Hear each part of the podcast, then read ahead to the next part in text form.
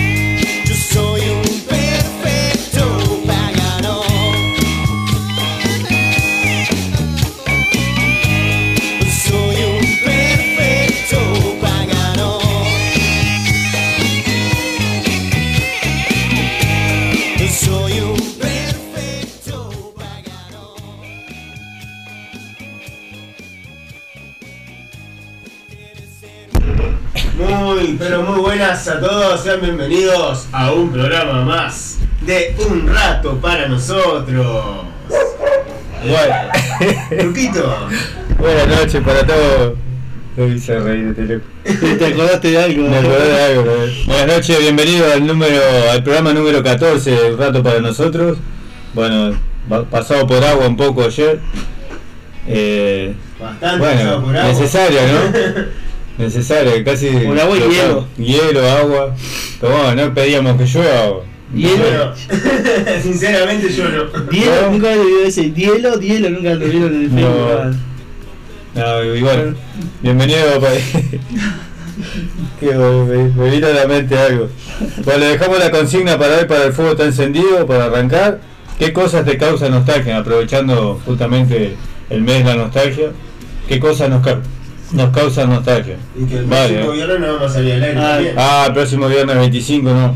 vamos a, a elegir un programa entre los no- entre nosotros cuatro vamos a elegir. Políticamente hablando, ¿no? Sí, es muy democrático Muy esto. democrático. Vamos a elegir el uno de los programas que de los 14 que hemos hecho para, para pasar el, el próximo viernes. ¿El, 25. el mejor o qué, qué criterio? Ah, y el que nos gusta a cada uno, y ahí votamos, ponemos los cuatro que nos gusten, un papelito. una bolsa negra de uno por uno, el cero metido dentro de la bolsa, y ahí buscará. Después a yo eso tengo que escucharlos todos los programas. eh. Yo escuché dos, creo. Y bueno, pero decimos el número y vamos a elegir ahí. ¿Cuál era que era qué? Que, que entró el perro este. noches.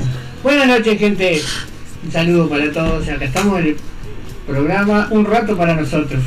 Con ustedes, obvio. Bueno, buenas noches para todos. Bienvenido. Un, cansancio. Que nos falta como o sea que Toda la semana mal de la garganta. Sí, Hasta ahora me hace duele. como dos semanas que está mal. Sí, no me puedo curar. Porque ya estábamos, cuando hicimos el programa de- en Bachicha Resto Pub. Ahí quedamos roncos, Sí. Ahí quedamos. Yo me escuché la mitad de lo que hablaba. No, no, Y no. yo la otra mitad. Claro. Usted decía todo que sí porque no te escuchaba en realidad, así que.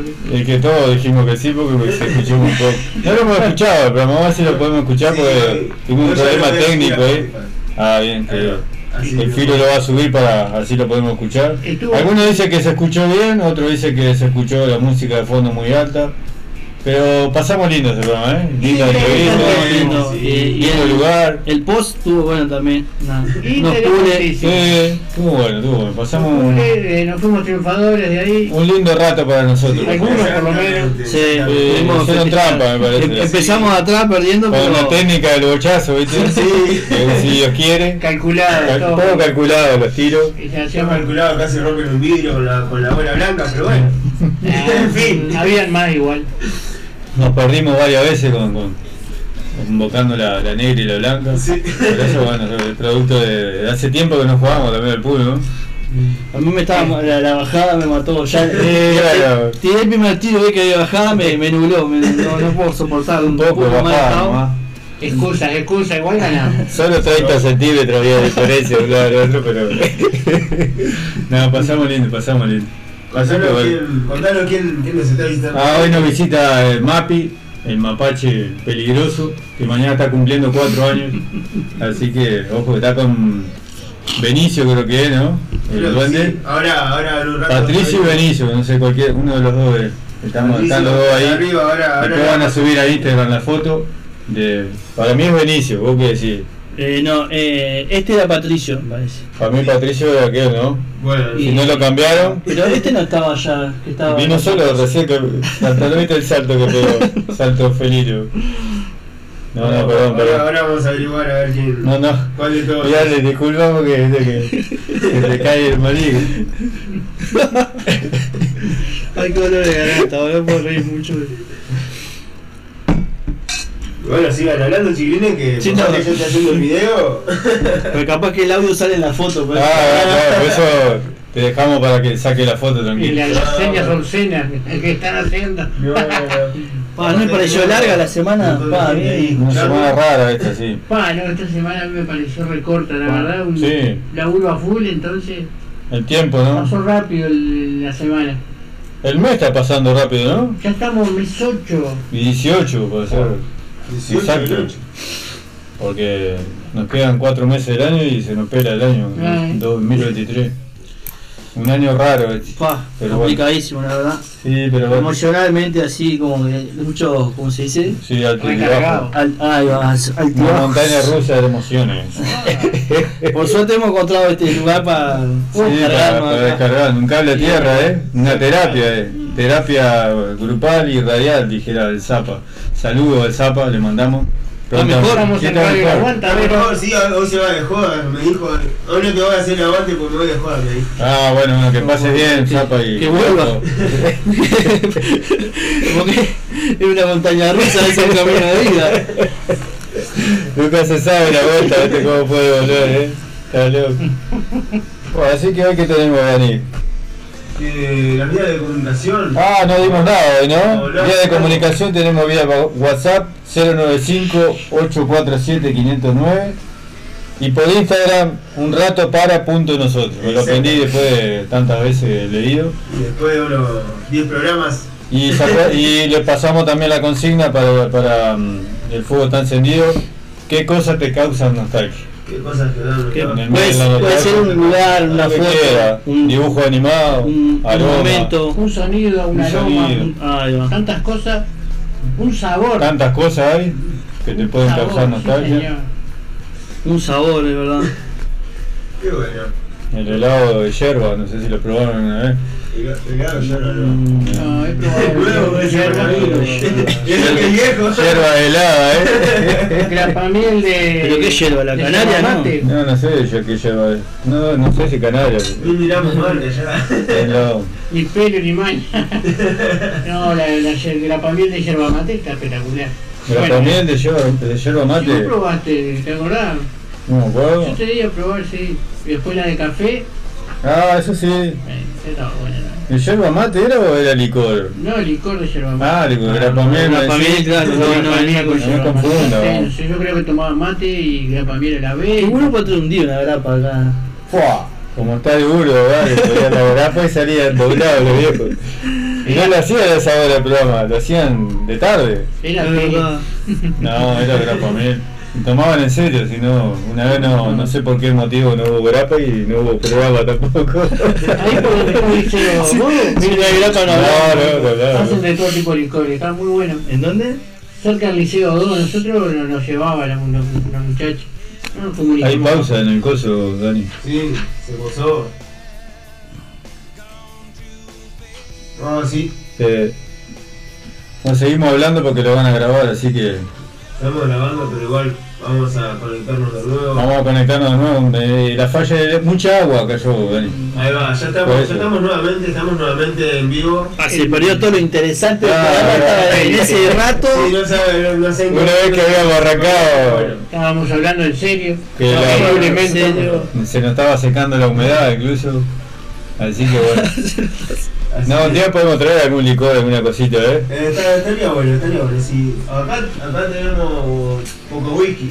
No, vos queda. no, claro. No. media hora quedamos tirados. El Roquito dónde después el programa. Ah, No, no, no, no, Ruquito está manejando, no puede, no puede. Me voy duro como, como, como, no, se va, como ¿eh? zapato arriba del techo, ¿eh? Olfatea y cosas y ya queda. queda pronto horno. Traemos el colchón de, de la espera que está afuera, lo traemos y se la. No, acá todo empapado eso. Y después de que está alcoholizado, dormí arriba de un clavo, un solo clavo, ¿eh? ¿Cuánto he visto dormido en la cuneta? Imagínate. El consejo, si ¿Quién no ha despertado en alguna cuneta? Soñás que estás apoyado en un árbol, Es una mentira. trampa, es mentira. Es mentira.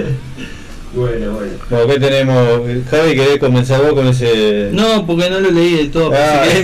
mientras- porque la verdad que estuve un día. Bueno, nosotros vamos día- con los elegidos del Nunca Jamás. Bueno, entonces vamos a mandar el intro de los elegidos del Nunca Jamás. elegido del nunca jamás. ¿Cómo sacaste el nombre? Del, del tema de rock and roll sin destino de callejero. Un espacio para hablar de aquellas personas que le han aportado mucho a la humanidad, pasando desapercibidos sin obtener su debido reconocimiento por sus acciones, ideas e inventos. Ya sea porque dejaron este plano antes que su aporte diera su fruto, o porque otros se apoderaron de los mismos y por ende de su reconocimiento. Los elegidos de nunca.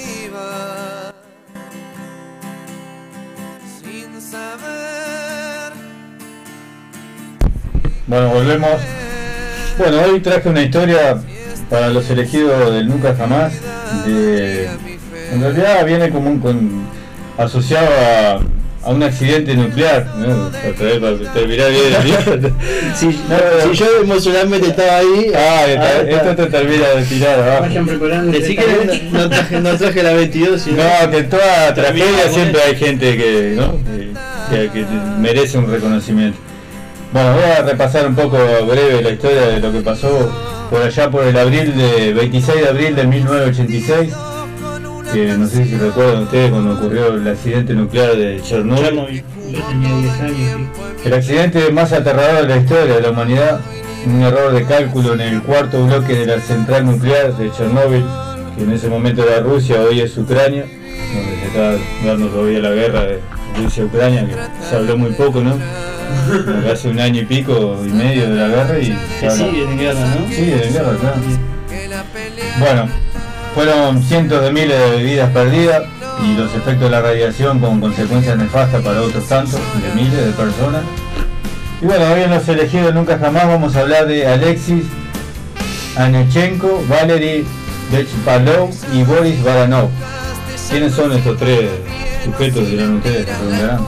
Bueno, 10 días después de la catástrofe de Chernóbil, existía el riesgo a una explosión cientos de veces más destru- destructiva que la inicial y que hubiera expandido unos altísimos niveles de radiación sin control por toda Europa.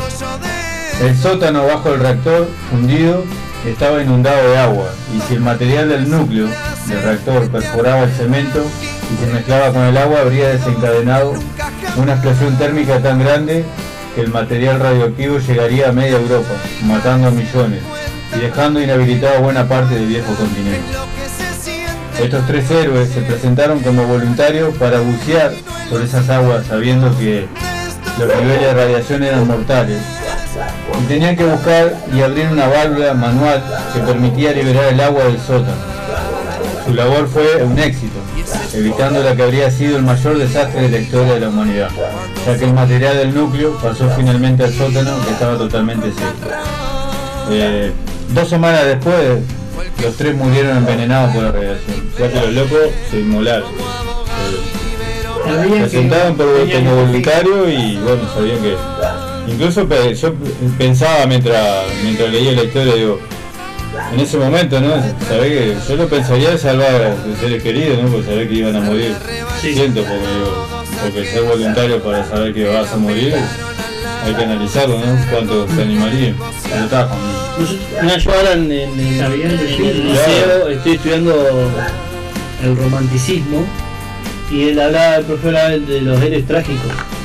Eh, él daba el ejemplo de Héctor de la Ilíada, que él decía que Héctor, no sé si todos conocen el cuento, de Aquiles. Claro, ahí va, pero Héctor en la guerra de ¿Cómo la Troya, ¿no? película de Troya?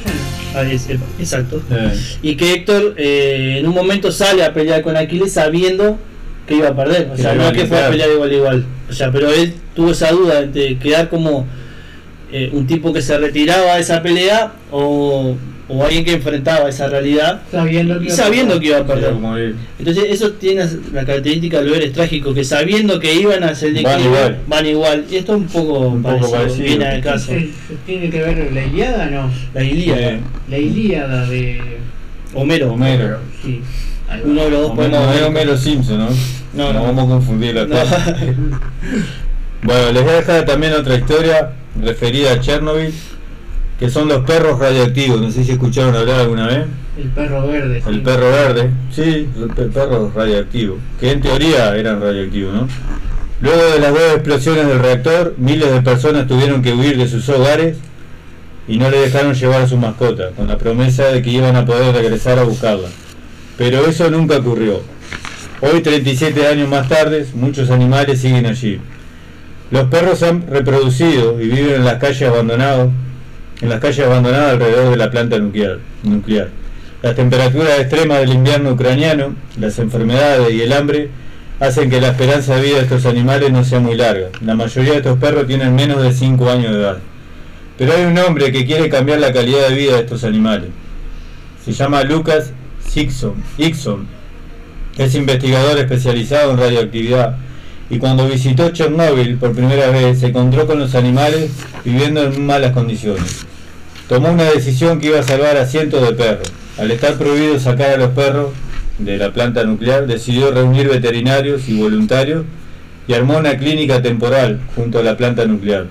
Luego captu- capturaron a los perros, los lavaron, los revisaron, los vacunaron y los esterilizaron. Le dieron buena comida y los análisis radioactivos eh, dieron que solo dos tenían, estaban contaminados. De todos los perros que más de 300, solo dos tenían niveles radioactivos altos.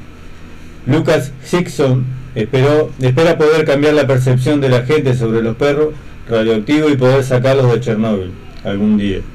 porque en realidad la idea de él es llevarlo fuera de Chernóbil y poder darlo en adopción. A China. No, no, llevarlo para que la gente, hay mucha gente que está... Pero todavía hay perros radioactivos. sí. O sea, le dicen Sí. radioactivo, pero hicieron análisis radioactivo y solo dos. ¿Tiene alguna Tenían- característica el tipo salvaje? No, son- sí, se, se- se mezclaron con lobos y quedaron ahí entre, entre, la- entre las ruinas ¿no? de la ciudad. 30 kilómetros cuadrados de, de zona restringida hay. Pero hoy en día hay, hay, hay gatos también, ¿no? Miles de gatos, pero los gatos parece que tienen más habilidades que los perros pegan la comida, los gatos cazan algún perro muerto. incluso. Algún perro radioactivo. Claro, claro. Claro que uno piensa que en esa zona de todo, ¿no? Una zona que no hay nadie, pero en realidad incluso me llamó la atención de mucha gente que va como curioso a, a filmar. Hay, hay paseos eh, Hay turismo, sí. que se hacen en Se la, hace. en la ciudad ahí de... Sí, sí. Yo hace poco vi un documental de, de dos que iban ahí, que, que fueron de paseo, no me acuerdo bien cómo se llamaban, y vino la comida. Bueno, bueno que venga de, de nuestro programa un rato para nosotros, le damos el reconocimiento a estos cuatro héroes, a Nechenko, Bechpalov, Baranov y Kikso. Y por último le dejo un dato curioso, un poco escalofriante también, de una familia, cuando sucedió la catástrofe de Chernóbil, que decidió quedarse en la ciudad donde vivían. Eran cinco, decidieron quedarse por su vida estaba en ese lugar y estaban dispuestos a seguir viviendo allí al costo que sea. Con la radiación existente en ese lugar, muchos pensarán que los Kozlov murieron en hora, pero no fue así.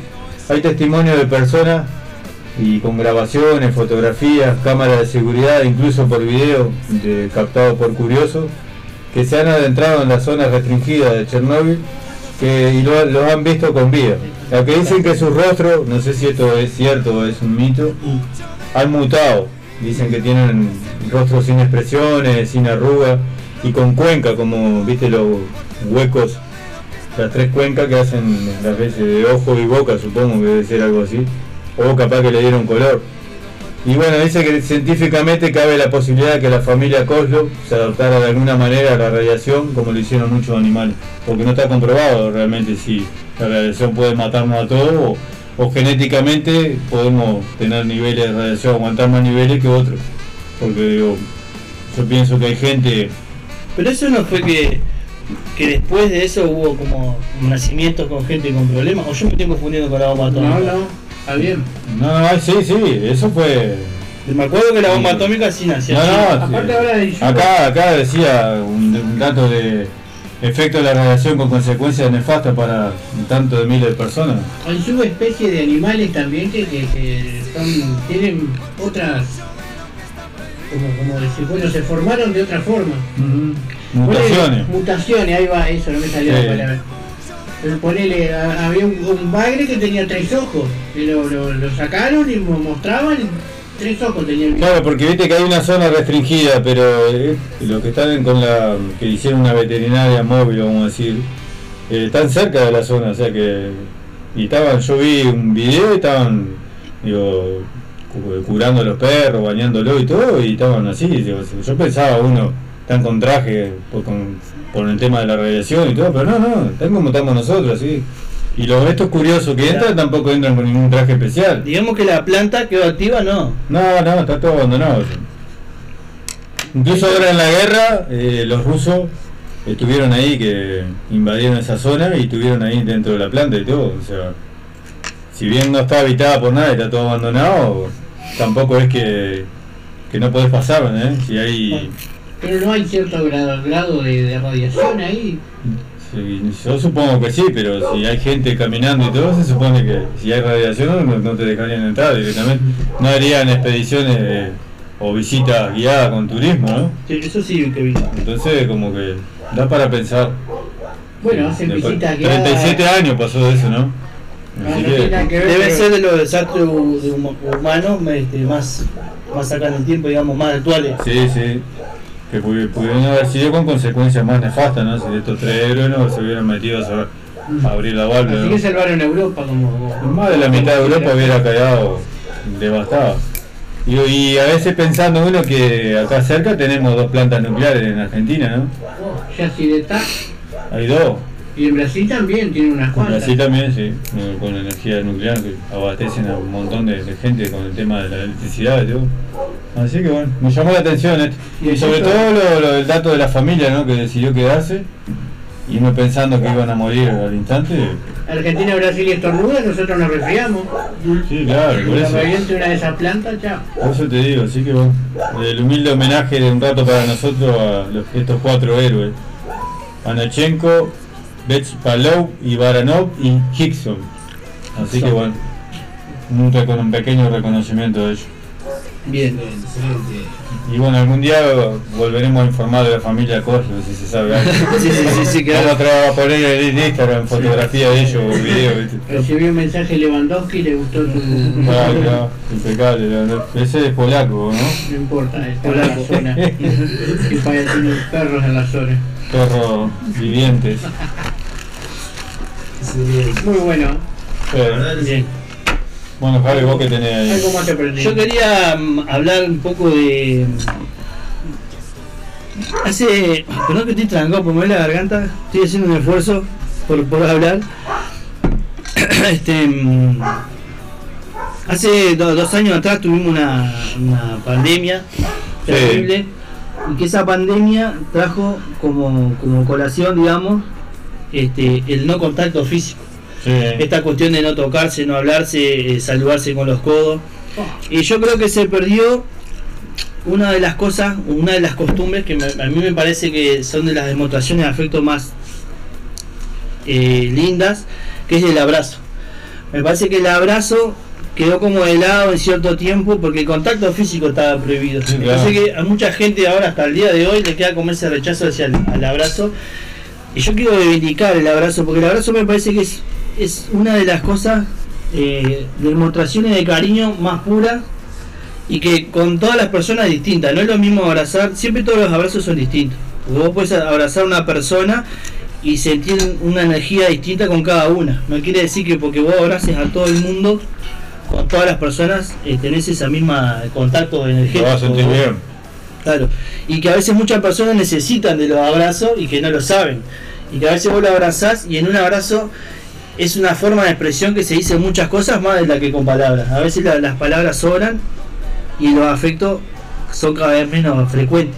Entonces me parece que, y sobre todo cuando emocionalmente no estás muy ahí y que realmente sabes que estás mal y no sabes bien por qué, Qué poder tiene el abrazo. el- el- el- me parece uno de los poderes más lindos y es uno de los remedios más eh, sanos y baratos que tenemos, que es Sí. abrazarnos entre todos. No quiere decir esto que vayamos a salir a abrazar a todos lados, sino que quiere decir que a veces hay que hacer el ejercicio de, de- de- de darse un abrazo con un amigo, con, un, con lo que sea, con el que realmente, ¿por qué no? Con el que vos sientas hacerlo. no todos los abrazos son Claro. iguales. Sí, sí, produce energía eso. ¿Qué, qué energía que produce? Eh, Un y intercambio es- de energía, eh. Y es con, hay con ciertas personas que, que es ¿No, impresionante. no les ha pasado esto de que de repente vos querés decirle a una persona y que las palabras no te salen y a través del abrazo Decís todo. decís todo. Y a mí me pasa con muchas personas que, que de repente capaz que no tengo tanto diálogo, pero en el abrazo uno transmite muchas cosas y como Sí, que le decís un montón de cosas sin pronunciar una sola palabra. Totalmente. Y hay, hay veces que necesitas un abrazo y no sabías. Sí. Si viene alguien, te saluda, te da un abrazo quedas como una gelatina, ¿eh? Es, es- es que es como es eso, te- y más cuando no lo esperás, o cuando lo necesitas, te, te, te, te llega de cerca. Cuando, lo necesitas, no lo pedís y te llega. Sí, Eso es que es me como Es una verdad. caricia al alma. Y yo decía que en este último tiempo está sobrevalorado porque como se perdió el contacto físico, este, ya se dejó de hacer eso. Y, a veces hasta está mal visto, ¿eh? un abrazo con un amigo, con una amiga, Mm. con, hasta con nuestros propios hijos, perdimos hasta ese contacto a veces, ¿viste? ¿no? Parece que, No sé, que como nos hemos alejado. Y el abrazo, ¿Cuántas secuelas dejó, no? la, pandemia, emocionalmente mucha, Mucho. mucha. Y lo vemos en todo el día, desde la juventud hasta la gente más grande. Sí, es cierto. Y- y sea, por definición, el abrazo es eh, son los brazos entrelazados entre dos o más personas. Esto de dos o más ya me parece demasiado. Ya, El es lío, ya. Ya es para analizar, ¿eh? Open No, depende. Con una familia Y sí, un abrazo familiar. A la salida de ver Y- una película. Los abrazos tienen, eh, es una demostración de afecto por definición y, y te genera cercanía con otras personas.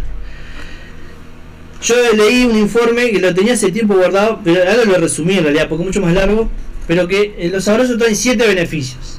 Quería hablar de los 7 beneficios que trae un abrazo. Y es la famosa terapia del abrazo. Primer beneficio, reduce el estrés y la ansiedad. Porque ese contacto que tiene, el otro absorbe, porque es energético, como se llama, Energético, sí. uno absorbe la otra ansiedad. Baja el ritmo cardíaco y la presión. Mejora el ciclo del sueño. Esto no sé si están así, pero acá lo decía. Yo no sé si te mejora el ciclo del sueño. por esto, pero creo, ahí va, creo que te da esa tranquilidad eh, espiritual y del alma que debe ser que Mm. descansas mejor. Mejora la autoestima. Y acá hay muchos con esto que a veces necesitas un abrazo y ese abrazo te, te consuela y te, contiene. y te hace sentir mejor porque Mm. te mejora esa, Qué esa- esa- esto, perdón. comida. Eh, Por algo te lo dejamos lejos.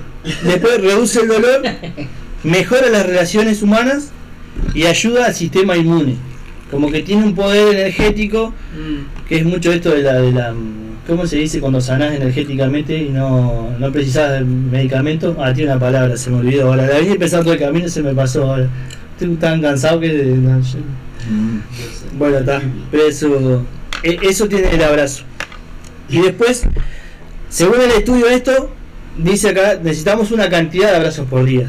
¿Cuánto tanto? Acá dice que es un estudio de la Universidad de, de Connecticut, puede ser que se así, Connecticut, y decía que necesitamos cuatro abrazos al día para sobrevivir, ocho abrazos al día para mantener un buen estado emocional y 12 abrazos para, te- para hacer un desarrollo, para tener un desarrollo del bienestar. Esa cantidad de abrazos necesitamos por día. Emocionalmente nos va De nos 4 mucho. para sobrevivir a 12 para. para estar recontra bien.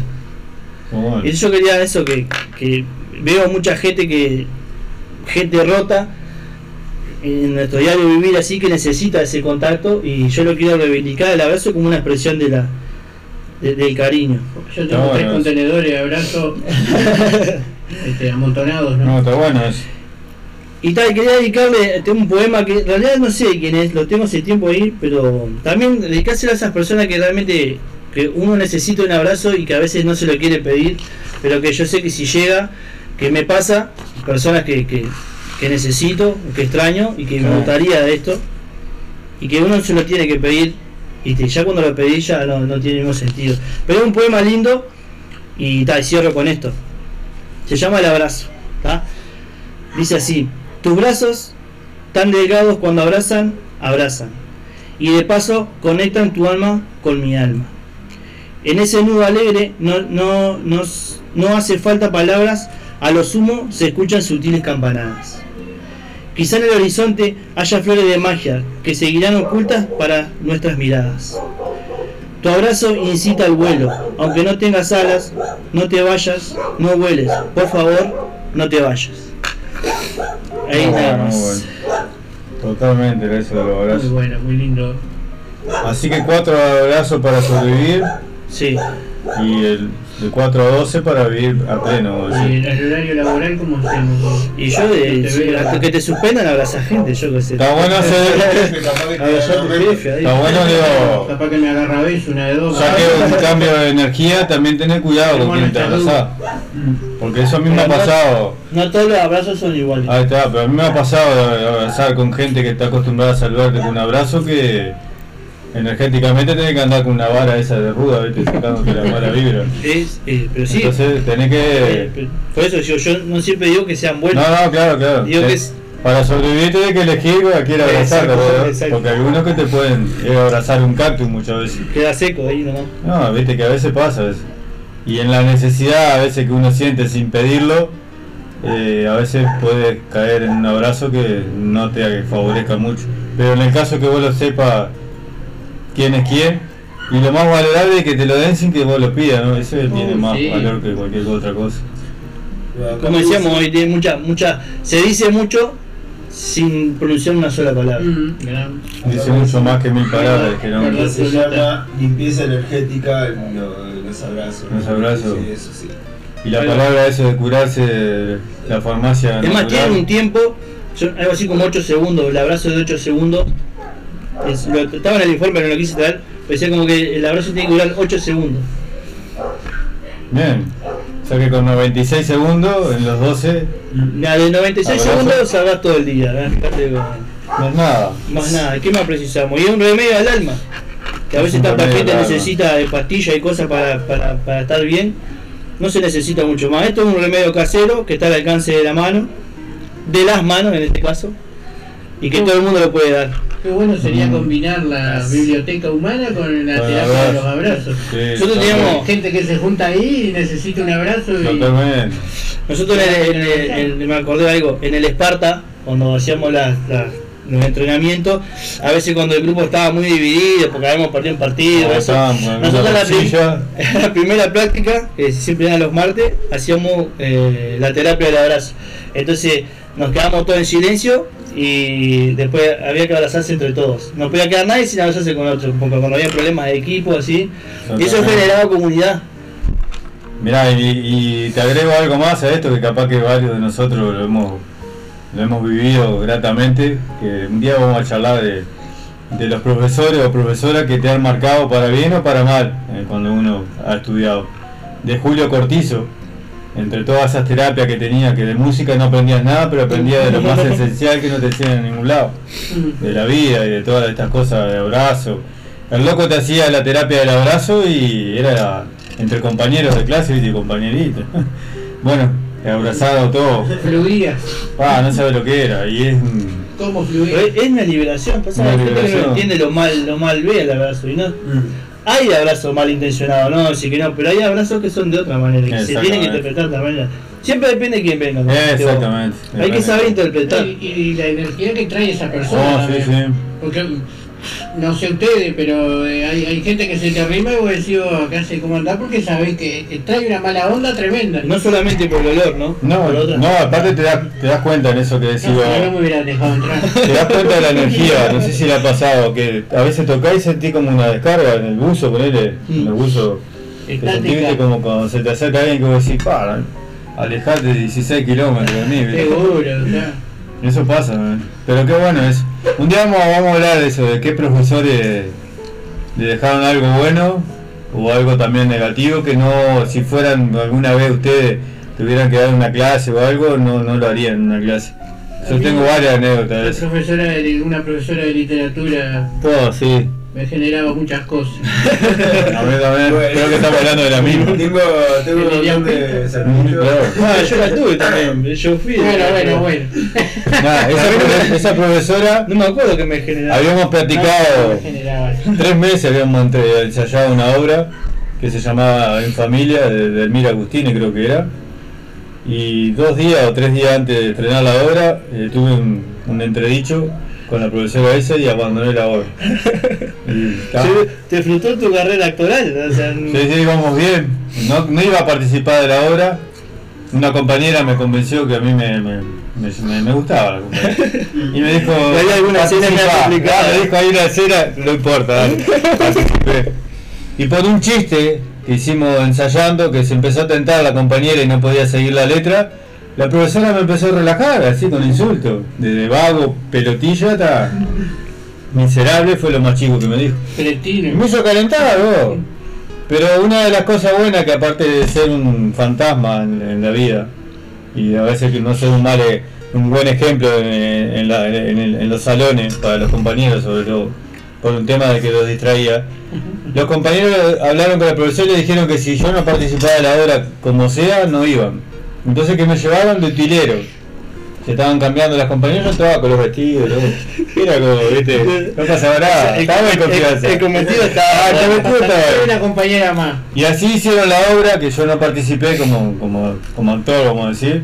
Sí como utilero y pa- pasamos por, por la UT y fuimos al Liceo Manuel Rosé.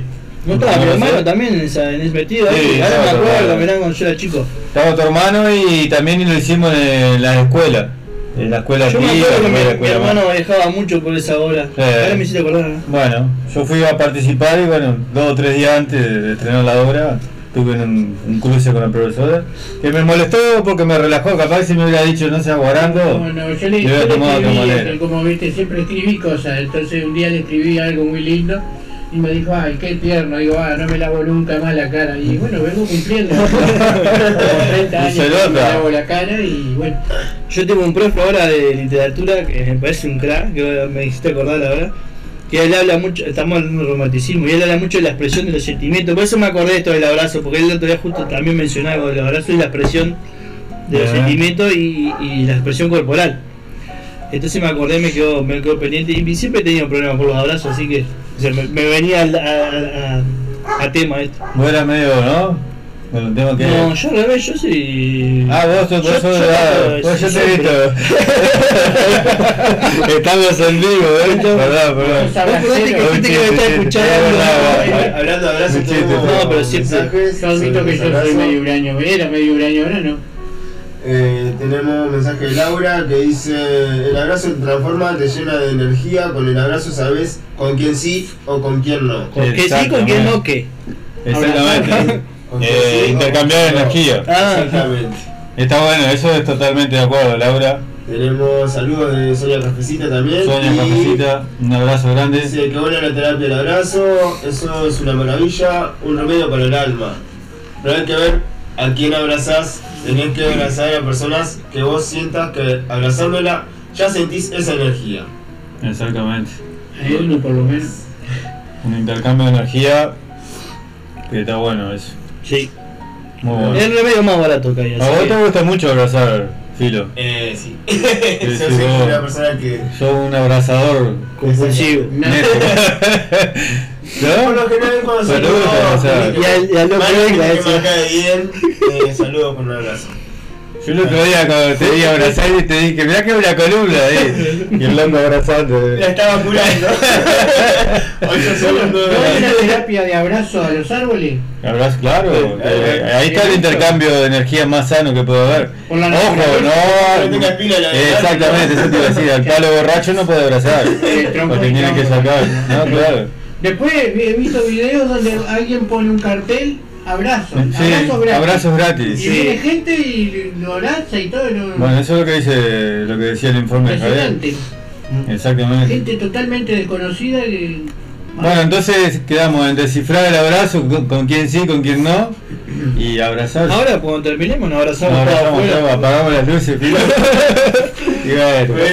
perdido por perdido. Y, ahí- Hablamos de y la excusa es todo, toda energía, toda Toda energía. energía. Tenemos eh, saludos de Violeta que dice saludos a mi papá que lo estoy escuchando. Dice te amo, soy Violeta. Ah, ese fue el programa pasado y esta vez me puso. bueno, saludos para los cuatro. Hoy mandé a Mapi a vigilar a mi papá. Ah, sí, sí. Bueno, muchas gracias, Viole. A mis hijas también les mando un saludo grande a las tres. Viole, Un abrazo cumplí lo grande. que me pediste el programa pasado. Espanté todo el chirusaje que andaba en la web. Ah, no. Y fue complicado. Exactamente. Bajo, Bajo dice buenas noches, saludos y éxitos en el programa de un chico que se pide el tema eh, prohibido el callejero, ya lo estuvimos pasando de fondo hace Ah, qué bueno.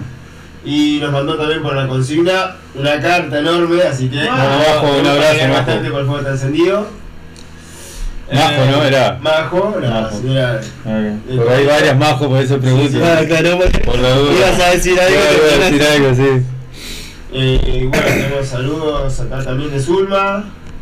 Eh, que tengan un buen programa y también respondió a la consigna. Muchas gracias. Zulma. Saludos a toda la familia por ahí. Recordanos, Ruco, la consigna. La consigna es qué cosas te causan nostalgia. ¿Y a qué número se pueden comunicar? Vías de comunicación, WhatsApp 095-847-509. Buen queso este, vos. Sí. Y por Instagram, un rato para punto nosotros. Le hacemos abrazos a domicilio. Que, que Ah, vamos anotamos acá. Después de 11 y media de la noche. Después de 23.30 salimos a abrazar. Nos prestamos un par de batas esas que teníamos ahí. ¿Eh? sí, obvio, obvio. Pero está el billete. Bueno, nos vamos a Nos una vamos. piratanda. ¿Con qué te va a llevar, Yo tengo dos temitas. Dos temitas. Yo digo uno, eh, ¿cómo se llama? Al supply, De Air Supply, A Lot of Off, que lo busqué y dice: Todo fue por amor. todo fue por amor y tema de fondo y tema. Fua, me mató con este también en inglés. What's going on, eh? ¿En serio dijiste vos, Roquito? Cuatro no blondies o algo así. Cuatro no WhatsApp. blondie. What's, ah, WhatsApp. Sí, sí, yo lo tengo. Yo. What's going on, creo que. ¿no? Ahí, va. El de. Hay una serie que lo tenía. Sí, que que tenía, sí. eh, ocho sentidos. Está te iba a bueno decir. esa, sí, de verdad. 8 Sen- hey, creo que. Sense 8, ¿no? es? Sen- sen- sen- Exactamente. Bueno, nos vamos con eso a la tanda y volvemos en un ratito. Y ahora se Un en estos minutos escuchen la canción Y abrácense, eh, descifrar con quién y abrácense. Y es mejor a veces que decir mil palabras. Y es verdad a veces. Un abrazo hace mucho. WhatsApp.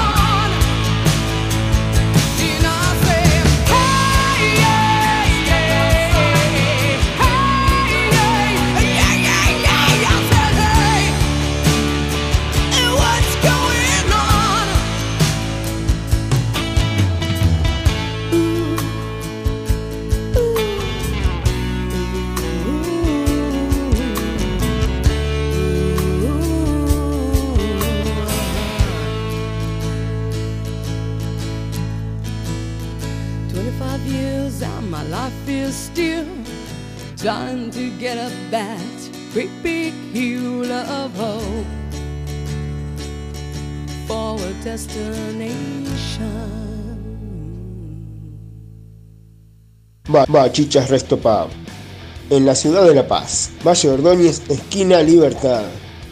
Buena música, pantalla gigante, bebidas, pisetas, hamburguesas, bandas en vivo. Vení a disfrutar en Bachichas Resto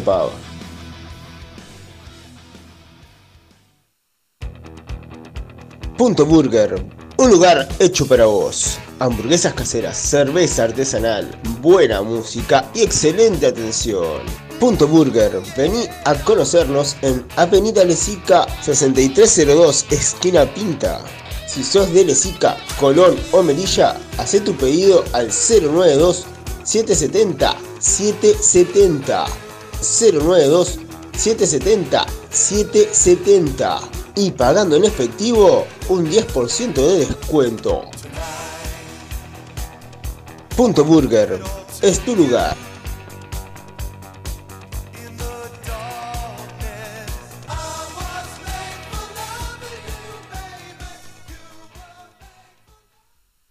Molola Creaciones, creación de confecciones artesanales, necesarios monederos, bolsos para mandados, loncheras y más. Seguinos en Instagram, Molola Creaciones. Comunicate 094 303 003. 094 303 003. Molola Creaciones, confección artesanal.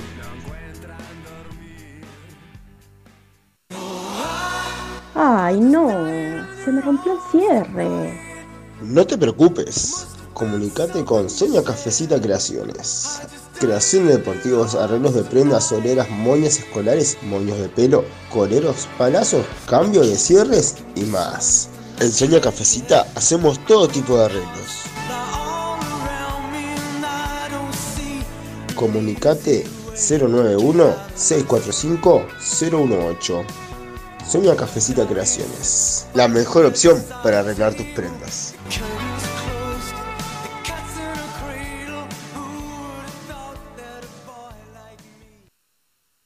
Muros prefabricados LP. La mejor opción para cerrar tus perímetros. Muros de hormigón de alta resistencia. Colocación hasta 30 metros diarios en sus diseños liso o imitación ladrillo. Hasta 3 metros de altura. Somos fabricantes directos con los mejores precios del mercado. Contamos con todos los métodos de pago. Nos ubicamos en 18 de mayo 318. Por consultas y contrataciones 092 442 742 o 095 627 087. Búscanos en Instagram y Facebook Prefabricados LP. Muros prefabricados LP. La mejor opción para cerrar tus perímetros.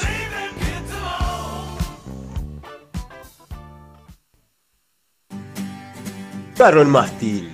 Nos encontramos en Las Piedras, República Argentina, esquina Avenida Artigas, frente a la Rotonda del Mástil. Caro el Mástil. Más de 10 años trabajando para ofrecerte lo mejor en calidad de comida rápida. Caro el Mástil. Atendido por sus dueños. De martes a jueves de 12 a 22.30. Viernes y sábados de 12 a 0 horas. Caro el Mástil.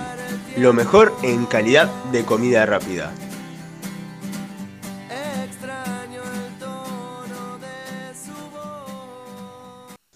todos los viernes, desde las 21 horas hasta las 23, un rato para nosotros. Un programa donde te robaremos una sonrisa, te quitaremos el estrés y te dejaremos algo para pensar. Conduce el Ruco, Javi, el gato Chelo y opera el filo. Comunicate al 095-847-509. Viernes de 21 a 23 horas un rato para nosotros por Radio El Aguantadero.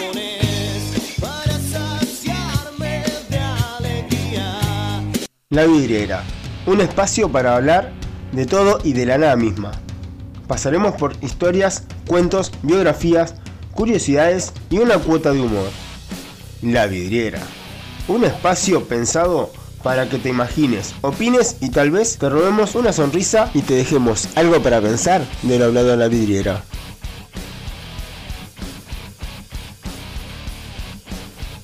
Aquí comienza la vidriera. Superior que limita toda la A veces pasa. ¿viste? Volvemos, volvemos, volvemos, estamos nuevamente en vivo, ahora comenzamos con el espacio llamado La Vidriera. La vidriera. Bueno, hoy ¿Qué tenemos hoy? tenemos un tema un tema triste que involucra a nuestro querido eh, un hecho triste histórico que involucra a nuestro querido país Uruguay, la República Oriental del Uruguay, que es la guerra de la Triple Alianza. que fue entre Uruguay, Brasil, Argentina contra Paraguay. Para arrancar, encontré una frase que me gustó para ponerle de inicio.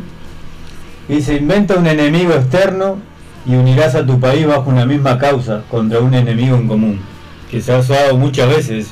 Cuando hay un tema civil complicado, le- los gobernantes se... Involucran a un tercero para unirse entre ellos. Históricamente las guerras mundiales empezaban así. Exactamente. Cosa que, bueno, vamos a- con el tema del patriotismo y todo eso, no nos vamos a pelear entre nosotros, como nos, están, nos quieren invadir, vamos arriba. Y que en una, en una parte de la historia de Uruguay pasó mucho eso. Exactamente. Sobre todo en todas las guerras civiles que Nos tuvimos. ¿no? uníamos a todas las causas sin tener enemigos. Sin tener enemigos y sin saber a veces qué causas son. Y esta es una de ellas. Entre blancos y colorados hubo guerra civil de años. cantidad de años. Bueno, vamos a arrancar con el tema de la guerra de la Triple Alianza. Si pensamos en el ferrocarril y sus inicios, muchos pensaremos que en Argentina, fue en Brasil, Chile o algún otro que otro patriota eh, que se realizó en Uruguay, que se inauguró la primera línea de ferrocarril de Sudamérica. Capaz que si uno lo piensa fríamente, dice en uno de esos países se inauguró la primera línea de ferrocarril, pero no. La primera línea de ferrocarril se inauguró en 1861 en un país llamado Patria Vieja. Hasta 1964 se llamaba Patria Vieja, hoy conocido como Paraguay, que en guaraní significa el río de los Payaguas. Es una tribu de aborígenes guaraníes, o río de las Coronas también conocido. Paraguay, aparte de inaugurar su primer línea de ferrocarril de Sudamérica, también tenía la primer fundición de hierro, desde donde salía una tonelada de metal por día. Así pudieron construir el primer barco a vapor con casco de acero del continente, llamado Iporá. Que hay, creo que hay un, hay un Un paraje acá, un pueblo Iporá. Pueblo y Porá. Bueno. Está Cuarembó, creo que. Sí, y también tenía una línea de telégrafo. Fomentaba la educación pública y gratuita, con un porcentaje de analfabetos de los más bajos de la región. En cinco años, de 1857 a 1862, pasó de 16.000 alumnos a 25.000. No había latifundios, que son los gran- la gran extensión de tierras de un solo propietario. Perdón. Tampoco tenía esclavos. El Estado disponía de grandes extensiones de tierra que, ar- que arrendaba a los campesinos, que eran llamadas las estancias de la patria, desde donde se producía yerba mate, algodón y tabaco. Paraguay era el único país de América Latina sin desocupado y sin deuda externa. Eso lo encaminaba a ser una potencia, por lo que era mal visto por otros países, sobre todo Gran Bretaña, Argentina y Brasil. Por lo tanto se usó la muy eficaz herramienta de la inseguridad y el miedo con este discurso. Capaz que les, les suena este discurso, que se usa siempre. Esto es en plena eh, etapa de la primera etapa de la revolución industrial. Exactamente. El presidente paraguayo, este discurso este, está notable. Con este discurso arrancaron la, la guerra. El presidente paraguayo Francisco Solano López, un dictador que pone en peligro la civilización, la seguridad, la libertad y la democracia en la región. Y si queremos salvar nuestras libertades y nuestro porvenir, tenemos el deber de ayudar a salvar el Paraguay. Esto pensaban los que, los que iban a, a iniciar la guerra, ¿no? Hay una calle en Posito. También. Querían ayudar a salvar al Paraguay obligando a sus gobernantes a entrar en la senda de la civilización y la democracia. Este discurso lo hizo Domingo Sarmiento, que fue presidente de Argentina entre 1864 y 1872. ¿De quién quería salvar eh, esta, esta gente del dictador? Francisco Solano López, que nació en Asunción en 1827. Fa- falleció en 1870 en el Cerro Corá. Francisco Solano López fue un militar y político, el segundo presidente paraguayo elegido por el Congreso, entre 1862 hasta su fallecimiento en 1870, que ya lo habíamos dicho. Eh, López llevó a cabo una política populista y promovió el desarrollo económico con la intención de convertir a Paraguay en una potencia. Bueno, todo esto comenzó con la idea de hacer una alianza entre tres países. Hacia, hacia, hacia 1863 Uruguay tenía un gobierno democrático blanco de Bernar- Bernar- Bernardo Berro. Bernardo. Democrático entre comillas, ¿no? Bueno, pero era elegido, fue elegido democráticamente. Fue el elegido democráticamente y después eh, hizo Pero fue guerra cuando la democracia era. eh, No, no, era otro, tenía otro, otro contexto, ¿no? votaban solamente Congreso. los, no, votaban los, los, los que eran los campesinos no votaban por él, todo aquello que no Y tuvieran no había voto de la mujer tampoco. Exacto. Sí, sí. No, Sí, y, a voto veces, censitario se llama ¿no? y, y a veces elegían por Congreso los presidentes, sin que la gente participara de, de- de la, de la solamente un elección. 10% de la población uruguaya podía votar Podía en votar. esa época Exacto, una democracia disfrazada. Sí. Pero asimismo fue votada, ¿no? Fue elegida. Del presidente Berro era el presidente que habían elegido, que era aliado desde ese entonces de Paraguay. Berro fue derrocado por los Colorados al mando de Venancio Flores. No sé si tienen una idea de quién es Venancio Flores. Acá teníamos calle, ¿no? General General Flores. El departamento de Flores, entre otras cosas. Que ahí están en todo el país, creo que tiene una calle con el nombre de Flores, ¿no? Bueno, Venancio Flores. Y fue ayudado por los gobiernos de Brasil, Argentina y Gran Bretaña, que lo financiaron, dando un golpe de Estado. El imperio brasileño destruyó a cañonazo la ciudad de Paysandú. Tras el ataque, Berro pidió ayuda a su, a su aliado Solano López y este le declara la guerra a Brasil al instante. Para llegar al territorio brasileño, las tropas paraguayas debían pasar suelo argentino. El gobierno de Mitre, que era el presidente en ese entonces, no se lo permite, pero sí permitió el paso de las tropas brasileñas para invadir Paraguay. Aunque Argentina era neutral, ¿no? Se- hasta ahí se suponía que era neutral. Por ese motivo, Paraguay también le declara la guerra a Argentina. En mayo de 1865 se firma el Tratado de la Triple Alianza, que sería entre Uruguay, Brasil y Argentina, con el objetivo de, derro- de derrocar al gobierno de Solano López y que Paraguay se haga cargo de todos los gastos de la guerra. ¿no? O sea, te invadimos, te destruimos el país y que el mismo Paraguay, que no tenía deuda externa, Mm, se hiciera cargo de los costos de la guerra. La Triple Alianza significaba un acuerdo entre los países que querían la libertad y la democracia, liberando a Paraguay de la tiranía de Solano López. ¿no? Sin embargo, lo curioso de esto, lo firmaba un país como Argentina, que apenas mantenía el orden interno a los tiros, Uruguay, que tenía un gobierno establecido por un golpe militar, y Brasil, con una monarquía que tenía en ese entonces dos millones y medio de esclavos. Viva la libertad y la democracia, arengaban los tres países. Bueno, ahora vamos a dejar con un audio que el filo va amablemente va a poner al aire de Felipe Pigna, que es un historiador argentino que relata muy muy bien lo que fue la, el contexto de la historia y cómo, cómo se inició la, la guerra de la Triple Alianza. Y bueno, vamos a hablar de un tema creo que muy importante, muy, muy definitivo de, de la historia argentina, que fue la guerra del Paraguay, analizándola como la continuidad de las guerras civiles. En cierta forma, esta guerra fratricida también tenía como objetivo liquidar a un Estado realmente progresista, moderno, pujante, que tenía obviamente contactos con los caudillos, con la causa federal, con la causa americana, y evidentemente el gobierno mitrista y el imperio brasileño veían con muy malos ojos, y por supuesto Gran Bretaña, eh, el desarrollo de esta mm, incipiente potencia, no digamos que era una potencia, pero podía llegar a serlo, que era el Paraguay de los López. Vamos a, a comenzar leyendo lo que decía ni más ni menos que don Juan Bautista Alberdi, un tipo que realmente se la jugó con el tema paraguayo, porque era muy incorrecto en ese momento hablar a favor de Paraguay, ¿no? Esto decía Juan Bautista Alberdi. Si es verdad que la civilización de este siglo tiene por emblemas las líneas de navegación por vapor, los telégrafos eléctricos, las fundiciones de metales, los astilleros y arsenales, los ferrocarriles, etc., los nuevos misioneros de la civilización salidos de Santiago del Estero, Catamarca, La Rioja, San Juan, etcétera, etcétera, no solo no tienen en su hogar esas piezas de civilización para llevar al Paraguay, sino que irían a conocerlas de vista por la primera vez en su vida en el país salvaje de su cruzada civilizadora.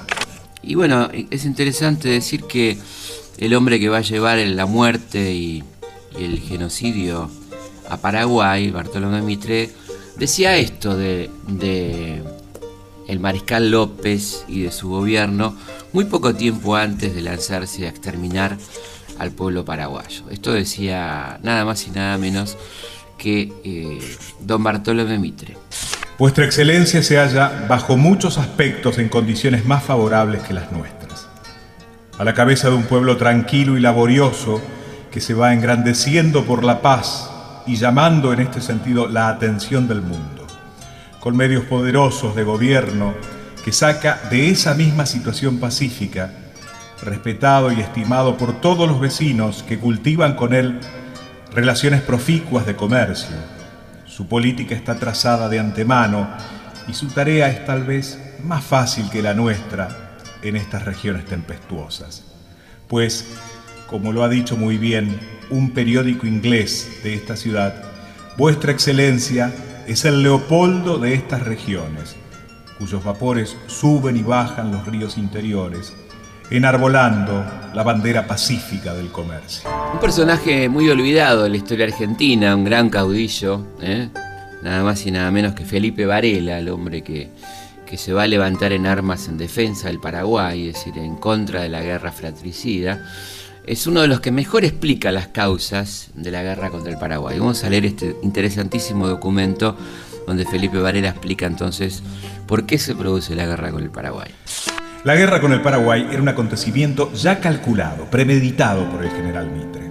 Cuando los ejércitos imperiales, atraídos por él, sin causa alguna, sin pretexto alguno, fueron a dominar la débil República del Uruguay, aliándose al poder rebelde de Flores en guerra civil abierta con el poder de aquella república, comprendió el gobierno del Paraguay que la independencia uruguaya peligraba de un modo serio, que el derecho del más fuerte era la causa de su muerte y que por consiguiente las garantías de su propia libertad quedaban a merced del capricho de una potencia más poderosa.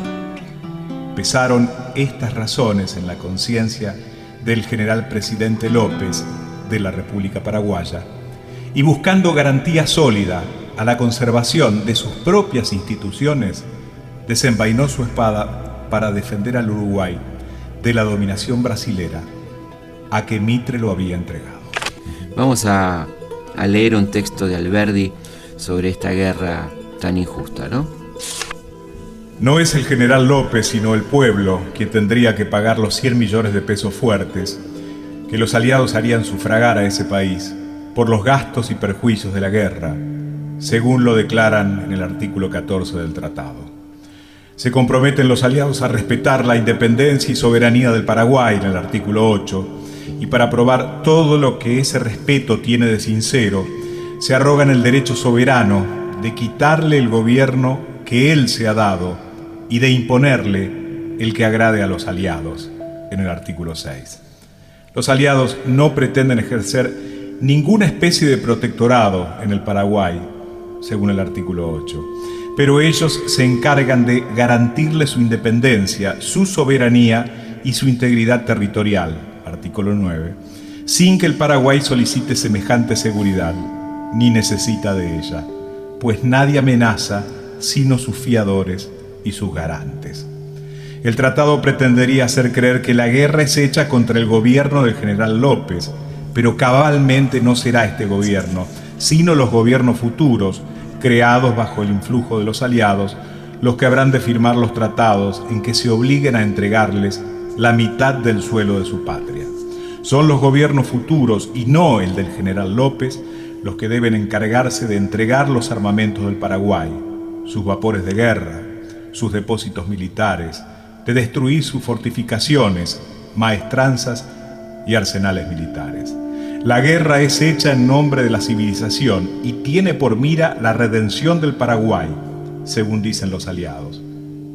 Pero el artículo tercero del protocolo admite que el Paraguay, por vía de redención sin duda, puede ser saqueado y devastado, a cuyo fin da la regla en que debe ser distribuido el botín, es decir, la propiedad privada pillada al enemigo.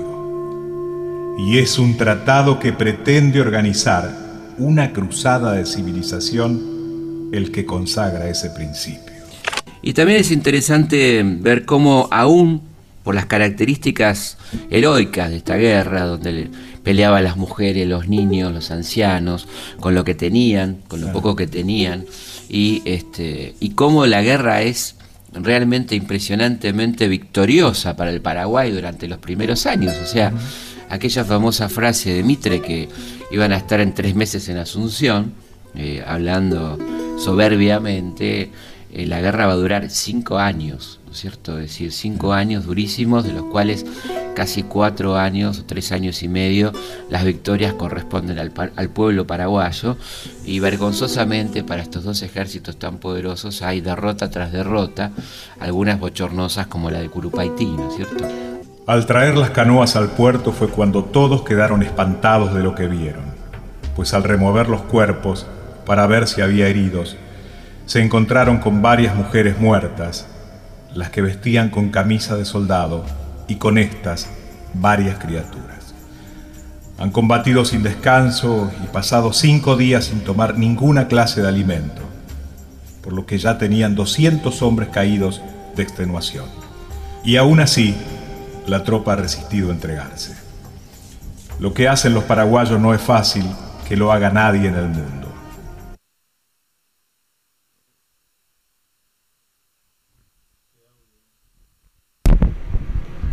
Bueno, ahí te habíamos compartido el audio narrado por Felipe Piña. Eh, y bueno, como decía también de el cálculo de Mitre, que la guerra duraría tres meses, eh, duró casi cinco años, pero con un costo para Argentina de 500 millones de pesos de esa época y 50.000 vidas. Mitre que dejó su, su cargo de presidente y se puso al frente de las tropas argentinas. Esto es un reconocimiento entre toda la, la, misera- la miserable acción de, de Mitre, que por lo menos se puso al frente de las tropas, ¿no? Y no quedó, no mandaba de- desde su casa. Digo, sí. Como hacen Como ahora. hacen ahora. Argentina siempre tuvo esos desenvolvimientos vergonzosos, como pasó en las Malvinas, que mandaba gente menor y. Ah, ya está. Venga nomás que lo estamos esperando. Vengan que lo estamos esperando, pero Margaret Thatcher dijo que iban a invadir Buenos Aires. Y ahí él, bueno, está, esa es otra historia, pero Que algún día que también me gusta, pero Pero bueno. bien, bien, Argentina siendo Argentina siempre, ¿no? Históricamente. Sí, sí, totalmente. Bueno, la opinión sobre la guerra en las provincias de Argentina estaba más a favor de Paraguay que de la Triple Alianza. Muchos querían pelear contra Buenos Aires, incluso lo hicieron, que contra sus hermanos paraguayos. Pero acá eh, encontré algo que decía un, un general de uno de los, de los ejércitos de Argentina, que le hablaba a un soldado, que le decía, pero es la guerra de la patria, para convencerlo, no del soldado. Es la patria la que exige ir a la guerra, y uno no elige soldado, solo va y mata al enemigo de la patria. Ah, De lo contrario, el soldado que no acataba era fusilado por traición a la patria, ¿no? No acataba, pimba, te limpiaban. Sin embargo, muchos soldados argentinos pelearon a favor de Paraguay y estaba difícil reclutar tropas para los aliados. Incluso muchos de los soldados argentinos fueron obligados a, a combatir y eh, los llevaban al frente de batalla con los pies engrillados. O sea, iban eh, obligados, le engrillaban los pies y a pelear. O iban o iban. O iban o lo, lo ejecutaban, como no tenían hombres ya, no lo podían fusilar a todos. La mayoría, un gran porcentaje te diría, no, no quería pelear contra Paraguay. Porque los consideraban, ya te digo, más hermanos que entre los paraguayos que entre los de Buenos Aires. Porque en Buenos Aires como que siempre se encargó de, ¿no? de, de clasificar y, Sí, y discriminar, ¿no? Porque hasta, el hasta el día de hoy pasa lo que son las Eh, provincias y todo con lo que es Buenos Aires. Los tucumanos, los salteños, todo eso no se siente identificado. Todo eso, esa parte, digamos, del, del noreste argentino no se siente identificado con, con Buenos Aires. No, no, hasta el día de hoy, ¿no? Y bueno, es un dato curioso, ¿no? Que los mandaban al frente de batalla con los pies engrillados. Y era una ironía para los soldados de la libertad, ¿no? Porque se suponía que iban a liberar a Paraguay de la tiranía de López, ¿no? Y estaban peleando por la patria engrillados. Engrillado, exactamente. El 16 de abril de 1866, 50.000 soldados aliados logran cruzar desde Corrientes hasta Paraguay. Durante 12 días pasaron por muchos obstáculos naturales y del otro lado los esperaba la muerte y el deshonor. La Triple Alianza fue la acción militar más repudiada por toda América. Se la denominó Guerra de Conquista. El 2 de mayo de 1866 las tropas de Venancio Flores fueron vencidas por los paraguayos en Estero Bellaco. Veinte días después triunfan los aliados en Tuyutí. Fue la batalla más grande de América del Sur. 30 33.000 aliados contra 25.000 paraguayos, de los cuales 6.000 murieron y 7.000 heridos tuvieron los paraguayos en esa, en esa batalla. Solano López esperó a los aliados en una fortaleza de Curupatí. El 22 de septiembre se produce el ataque aliado. Los barcos brasileños debían destruir con sus cañones la fortaleza. Una vez destruida, una fuerza que venía por tierra, con Mitre al mando, tenía que ocuparla. Pero fue un fracaso absoluto para los aliados, una misión casi suicida. Las fuerzas paraguayas solo tuvieron 50 bajas, mientras que los aliados 9.000. Después de esa derrota eh, aliada, la guerra se detuvo por dos años. Mientras tanto en Argentina se criticaba, cada vez más, se criticaba cada vez más fuerte la guerra. Eh, decía que será la civilización, la libertad, de la libertad y la democracia, el interés que lleva a los aliados del Paraguay. Y respecto a esto, sería lícito preguntar si llevan estas tres causas o van a buscarlas.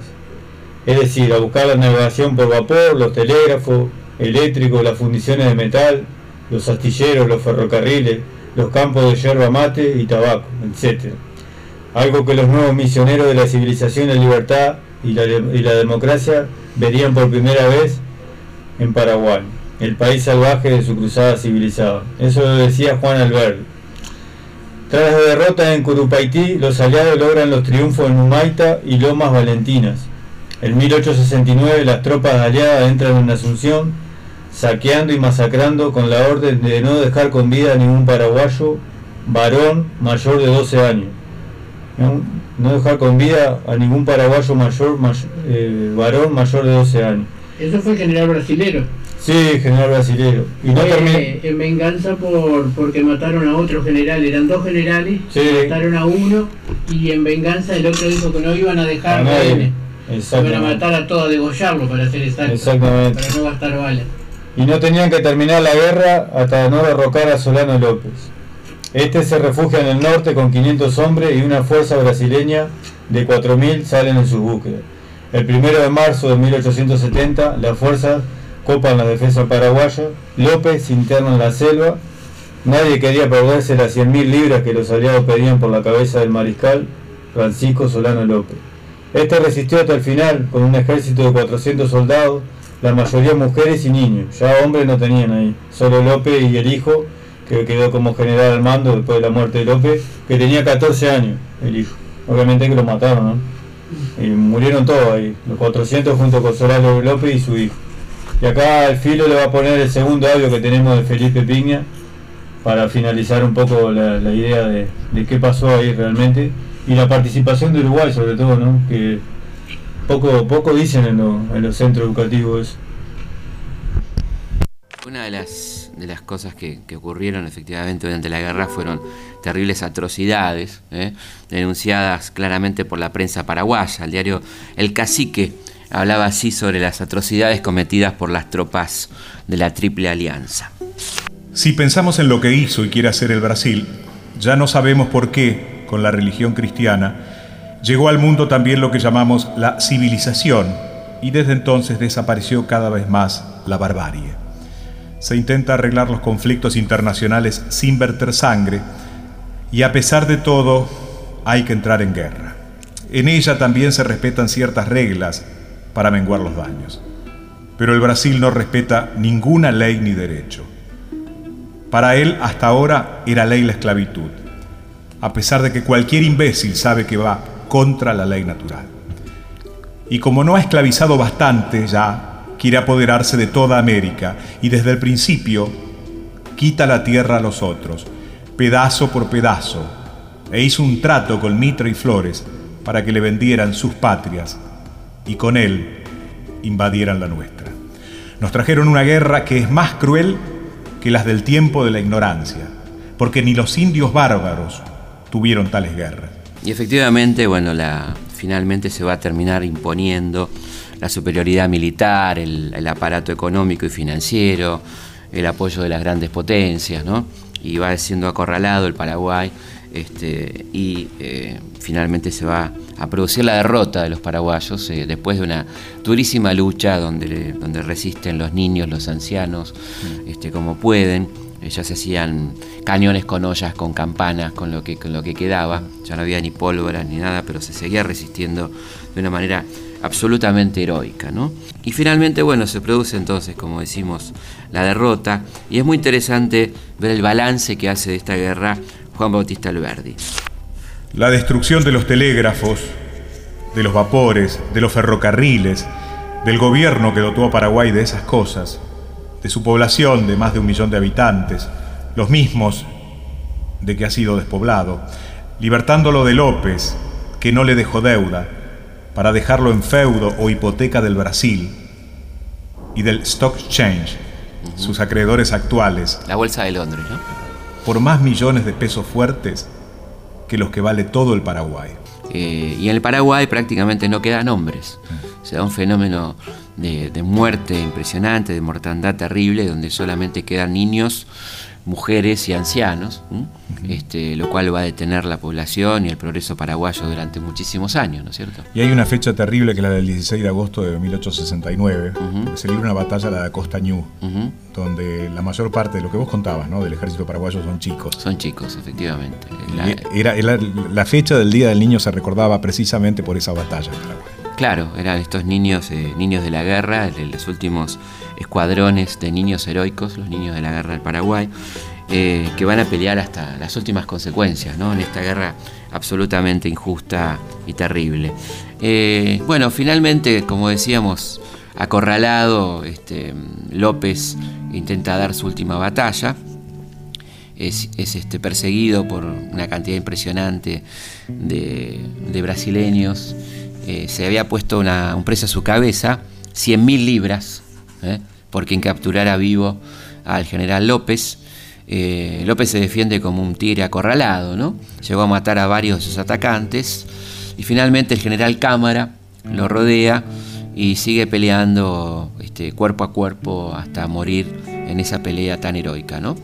Y le toca a, a- a Panchito López, este, su hijo, eh, que había sido nombrado general en jefe con, con apenas 14 años de edad, este, defender eh, el honor nacional y a su mamá, que estaba ahí, Elisa Lynch, Madame Lynch, este, no les importó nada a los brasileños que matan a este pequeño este, último resistente.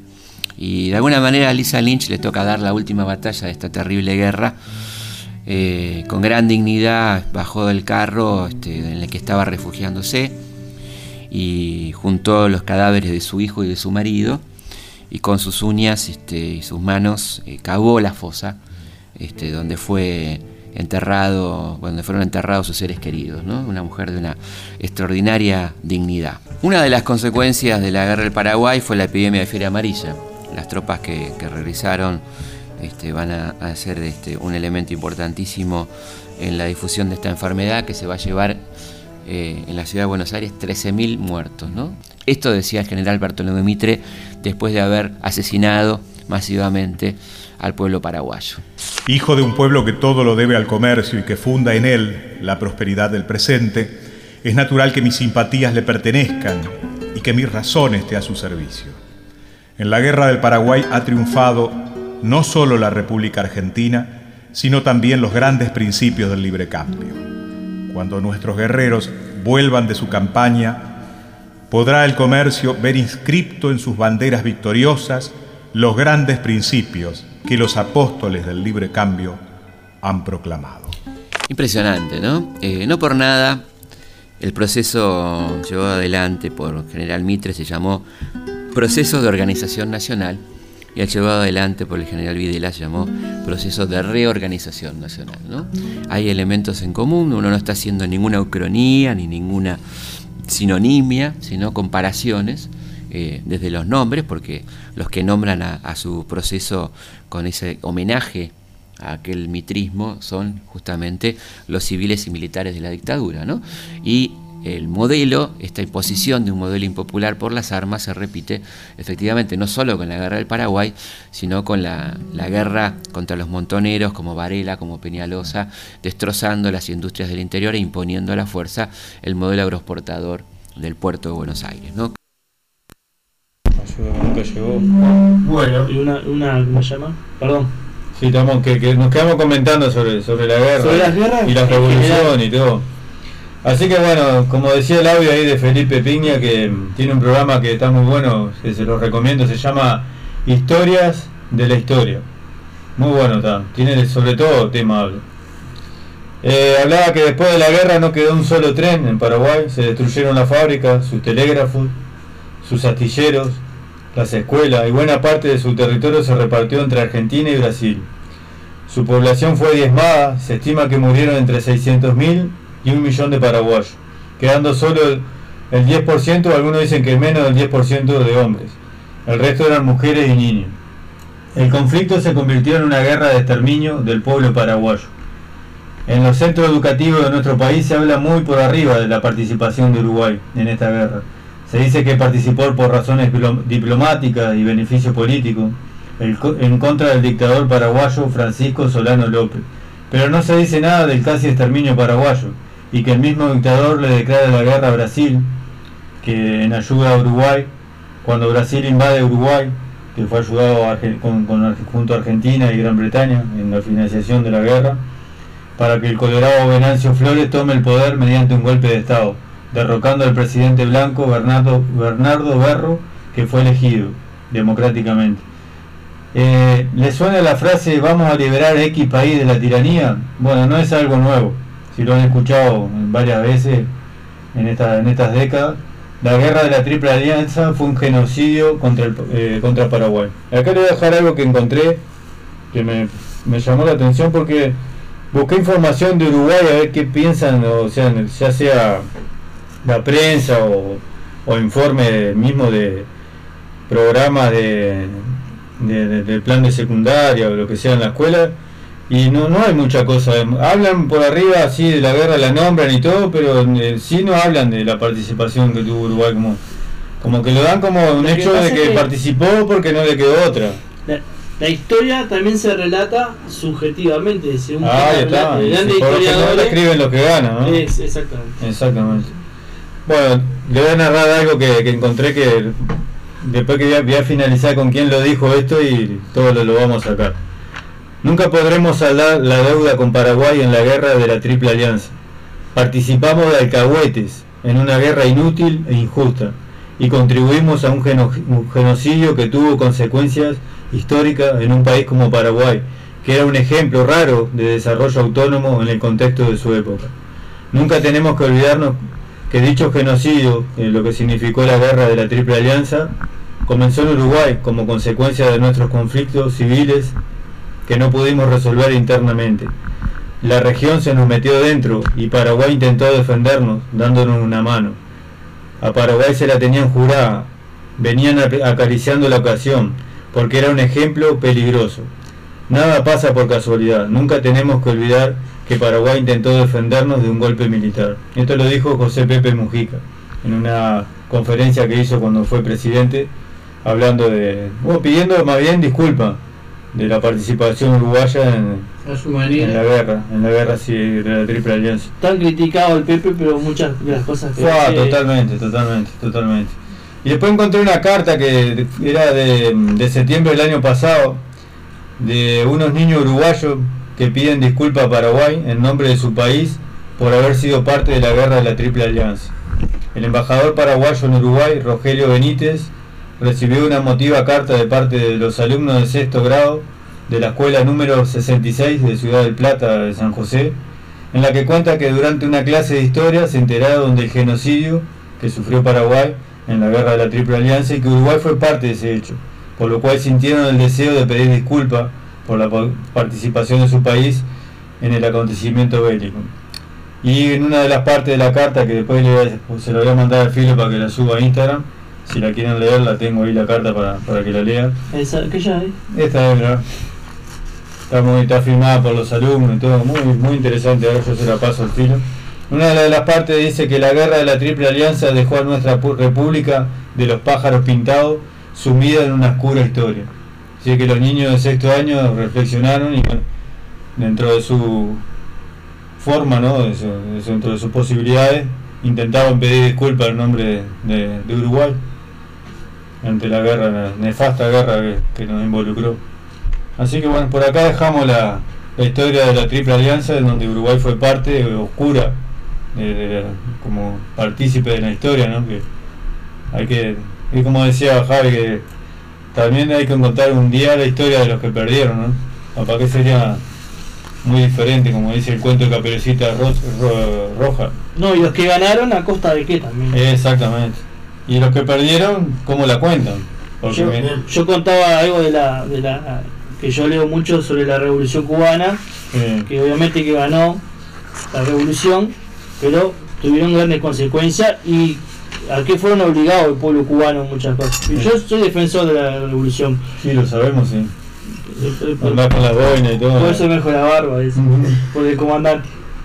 Pero después, leyendo muchos textos, me di cuenta de algunas bajezas que tenía la revolución, que tal, que uno leyéndola de más grande vi que tal, no era tan tan inocente como se creía, Ah, o como se vendió, porque eso es- hay una cosa que es cierta que los historiadores venden cierta cosa y cuentan la, modifican los relatos según quien lo diga, ¿no? Ah, claro, también está eso. Esa es la subjetividad también.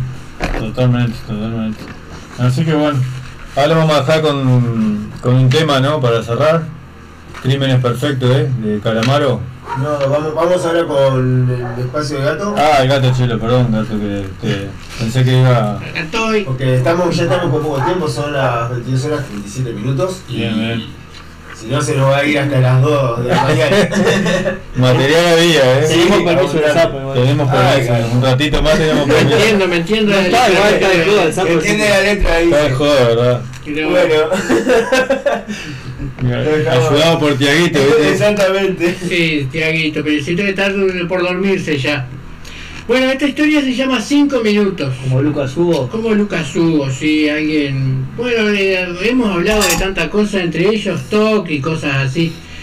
Esta es la historia de Gabriel. Un- ah, bueno, aclaro que es producto de mi imaginación, ¿no? Porque la otra vuelta leí algo y, me, me dice, ¿en serio te pasó eso? Digo, no, no. Bueno, O sea que puede salir cualquier cosa de lo que sí, sí, sí, puede- No nos hacemos cargo de lo demás. No, no. Bueno, esta es la historia de Gabriel, un tipo común y corriente, de unos 30 años. Una persona que todos, todos los días realizaba exactamente la misma rutina. 6.30 sonaba la alarma, sonaba tres veces, siempre tres veces, ni más, ni una más, ni una menos. Se duchaba en 5 minutos, ni un minuto más, ni un minuto menos. Se vestía también en 5 minutos y en 5 minutos también desayunaba. Un café negro con dos cucharadas de azúcar y revolvía dando 5 vueltas con la cuchara. Golpeaba tres veces también para limpiar, como hacemos todos, ni más ni menos. Gabriel vivía solo en un pequeño departamento en el centro, cerca de su trabajo. Caminaba unos 20 minutos al trabajo y cada 5 o 10 minutos miraba el reloj para corroborar que iba bien de tiempo. En su rigurosa rutina diaria, vio a unas personas amontonadas, cuchicheando, mirando hacia arriba, otras sacando su celular y, y empezaban a filmar. Una anciana lloraba y se tomaba el pecho y rezaba. Gabriel no entendía nada. Miró hacia arriba y en un edificio de unos 15 pisos en la cornisa del último piso lo vio. Era un hombre sentado mirando al horizonte a punto de saltar. Aterrorizado, mira hacia abajo de nuevo y a su alrededor. La anciana lloraba desconsolada. Otros miraban arriba y seguían su camino. Otros filmaban de continuo para no perder el momento exacto donde ese hombre, sea quien sea, termine con su vida. Unos, unos sentimientos encontrados invadieron a Gabriel. Decepción del mundo que lo rodeaba, tristeza por la decisión que está por tomar ese hombre. Un desconsolado llanto hizo arrodillar a Gabriel y con todo eso que sentía gritó con toda su fuerza, sacando al exterior toda esa impotencia, toda esa frustración. Toda la gente a su alrededor comenzó a rodearlo, a filmarlo, a sacarle fotos y en una explosión de ira Gabriel comenzó a gritar y, a soltar insultos de todo tipo, a despotricar contra la sociedad fría y nada solidaria, gente oscura que está estupidizada mientras una vida está por terminar, y señaló al hombre que en el edificio y señaló al hombre en el edificio que en ese preciso momento se subía a un elevador tipo andamio con su compañero y se aseguraba sus arneses y se preparaba a comenzar su trabajo, la limpieza exterior del edificio. Gabriel en su, con su cara desencajada, arrodillado, llorando y con su índice hacia el hombre, se paró, arregló su peinado, acomodó sus lentes, dio otra mirada a su alrededor y vio que la anciana era una fanática religiosa con un cartón que decía, Él viene. Los que estaban filmando eran turistas sacándose selfies y sin, un, y sin más miró su reloj y comentó en voz alta, Uh, voy cinco minutos tarde. Muy bueno, muy bueno. Por todo lo que se, se imaginó. ¿no? Claro, el, el hombre estaba esperando que terminara de subir el andamio que, que- de los limpiavidrios y la verdad se imaginó cualquier cosa. Por eso se recrea a veces, muchas veces cuando hay... Yo me acuerdo de un caso en 18 de julio y Pablo de María, de una anciana que se tiró al vacío y... Ah, bueno, eso llegó estar. No, ella llegó, sí. Y estaban toda la gente más preocupada por si salía la foto, la selfie o lo que sea, que, que el momento en sí. Que estaba como para, ¿no? Recrear el momento, dejarlo inmortalizado en el celular. ¿Se- ¿Se acuerdan de eso que pusieron, los bomberos pusieron el colchón y lo agarraron por unos metros? Torta. Bueno, este, este era Gabriel con su toque y sus problemas que vio a ese hombre ahí en el borde del edificio y se imaginó cualquier cosa y ya de ahí despotricó contra todo el mundo. La sociedad, ¿eh? Todo una mierda. No, no, no. Y Por eso resulta que- todos menos el que, el que estaba allá arriba, ¿eh? Resulta que, que eran unos turistas que se estaban sacando selfie, era una fanática religiosa que estaba con un cartelito y, y él se imaginó todo. No importa, puteó a todo el mundo. Muy bueno.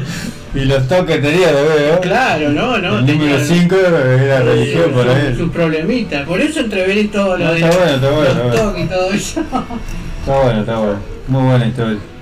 Gabriel y sus 5 minutos. Bueno, ¿le parece si nos vamos a una pequeña pausa? Nos y vamos. volvemos enseguida con el fuego está encendido. Y la consigna, ¿qué cosas te da, te causa nostalgia? Muy bien.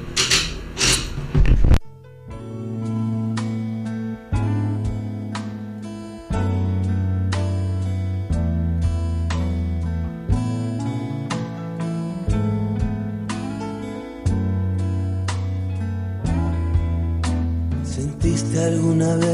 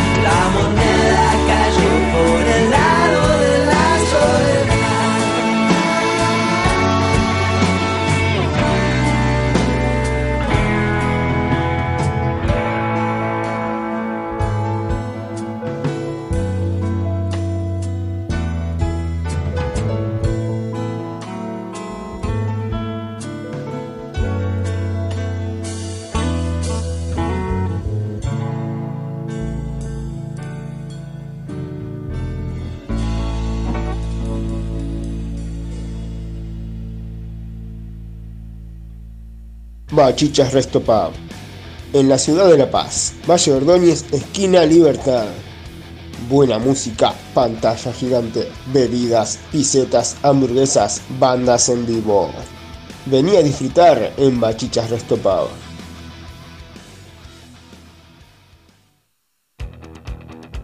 Punto Burger, un lugar hecho para vos. Hamburguesas caseras, cerveza artesanal, buena música y excelente atención. Punto Burger, vení a conocernos en Avenida Lesica 6302, esquina Pinta. Si sos de Lesica, Colón o Melilla, haz tu pedido al 092 770 770 092 770 770 y pagando en efectivo un 10% de descuento. Punto Burger es tu lugar.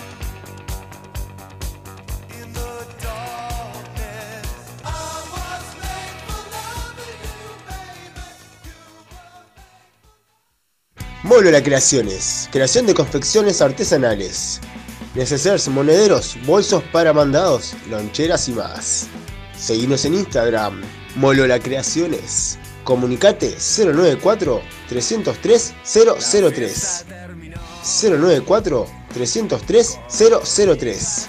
Molola Creaciones, confección artesanal.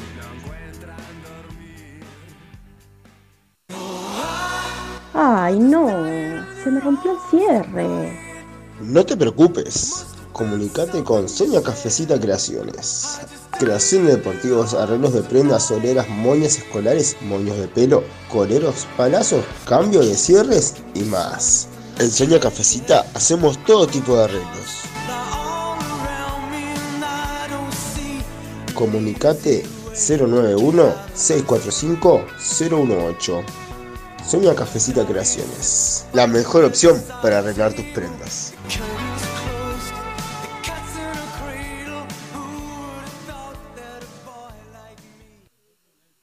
Muros prefabricados LP. La mejor opción para cerrar tus perímetros. Muros de hormigón de alta resistencia.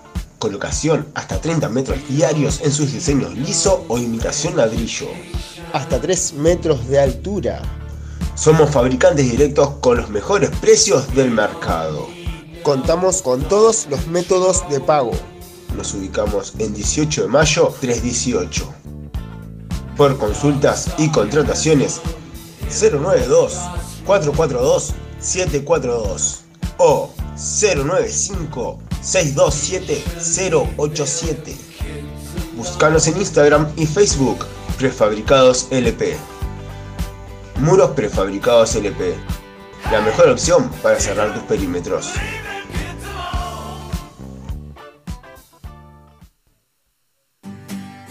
Carro el Mástil. Nos encontramos en Las Piedras, República Argentina, esquina Avenida Artigas, frente a la Rotonda del Mástil. Carro el Mástil. Más de 10 años trabajando para ofrecerte lo mejor en calidad de comida rápida. Caro el Mástil. Atendido por sus dueños. De martes a jueves de 12 a 22.30. Viernes y sábados de 12 a 0 horas. Caro el Mástil. Lo mejor en calidad de comida rápida.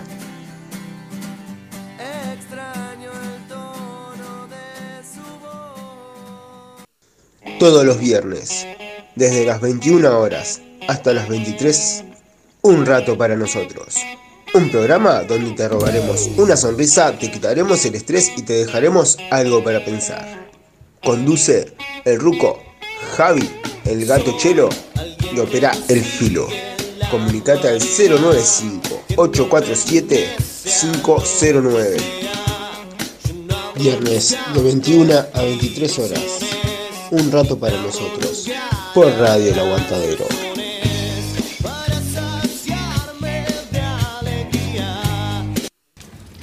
Ahora, en un rato para nosotros, el fuego está encendido.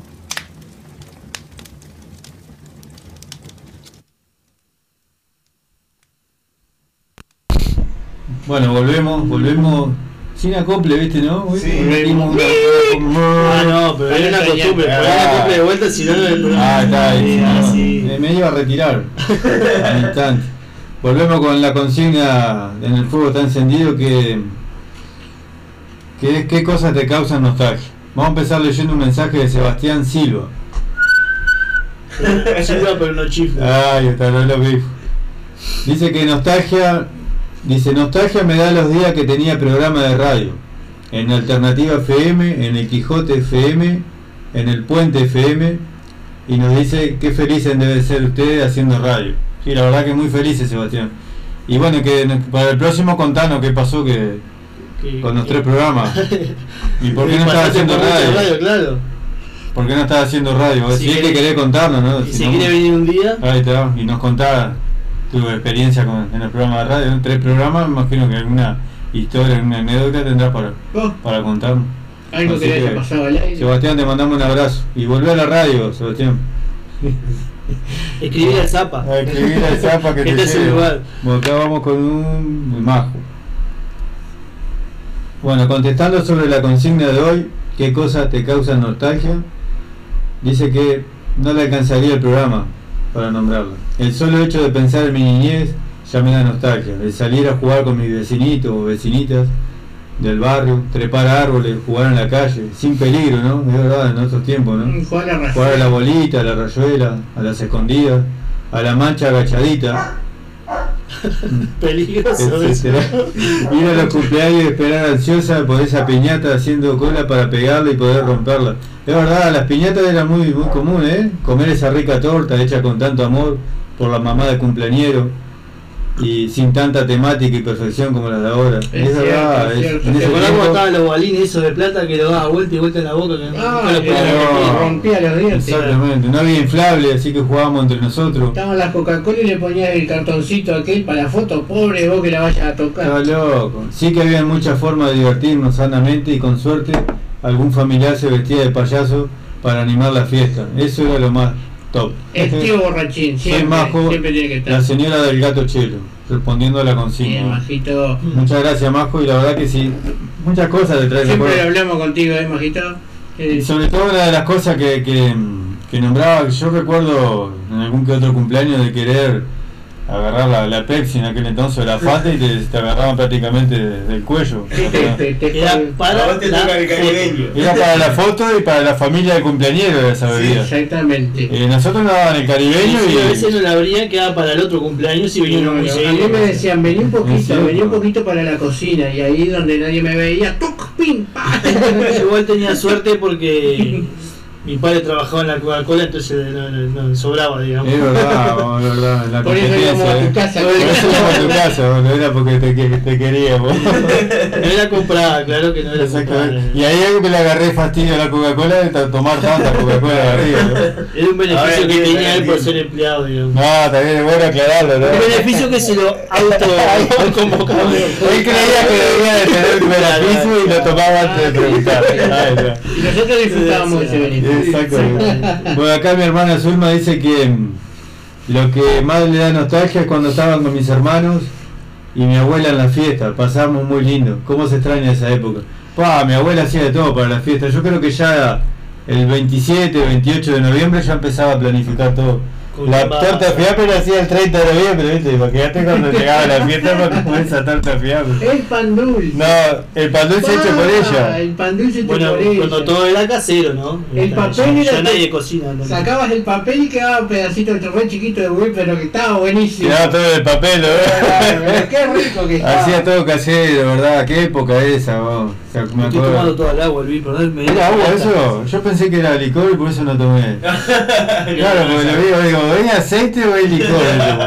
Un buche de aceite que Javier estaba jodido en la garganta. Matutina. Matutina. Raspa garganta, man. Bueno, está buena esa época. Yo también recuerdo que cuando pasamos la, la fiesta con Marujita, y después cuando asaltábamos el almacén, porque después venía la, la música, ¿no? Exacto. Y como tenía almacén, mi abuela, le abríamos el almacén por la puerta de allá del fondo, abríamos el candado y ahí iban bebidas, vino. Yo era el encargado de distraer.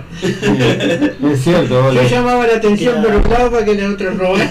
Las fiestas en sí dan nostalgia porque creo que es uno de los momentos que donde toda la familia se reunía, ¿no?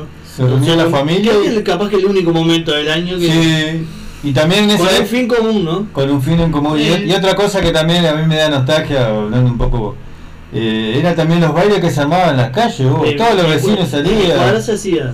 Bueno, nosotros íbamos a tu casa incluso Sí. a comer, a, hacer para los otros tres días siguientes teníamos comida, ¿verdad? Llevábamos campera amplia, un- una calor de aquella campera, ¿viste? Un loco que tiene frío. Y adentro con bolsillos, varios bolsillos, incluso por alguna modista que te hacía otros bolsillos más de lo que tenía. Yo tenía una campera con ese propósito. mágicas.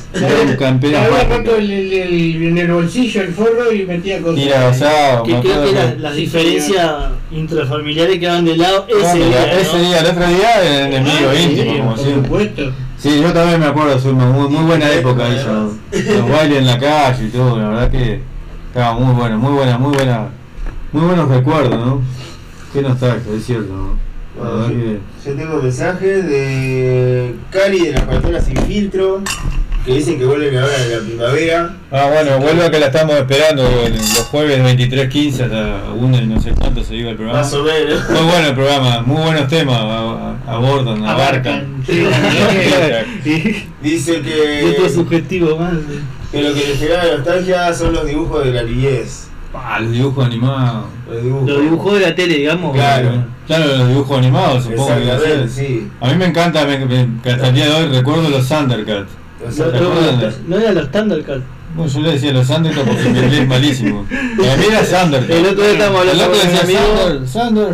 y el, del- del, del Bit Bit Birdman. El-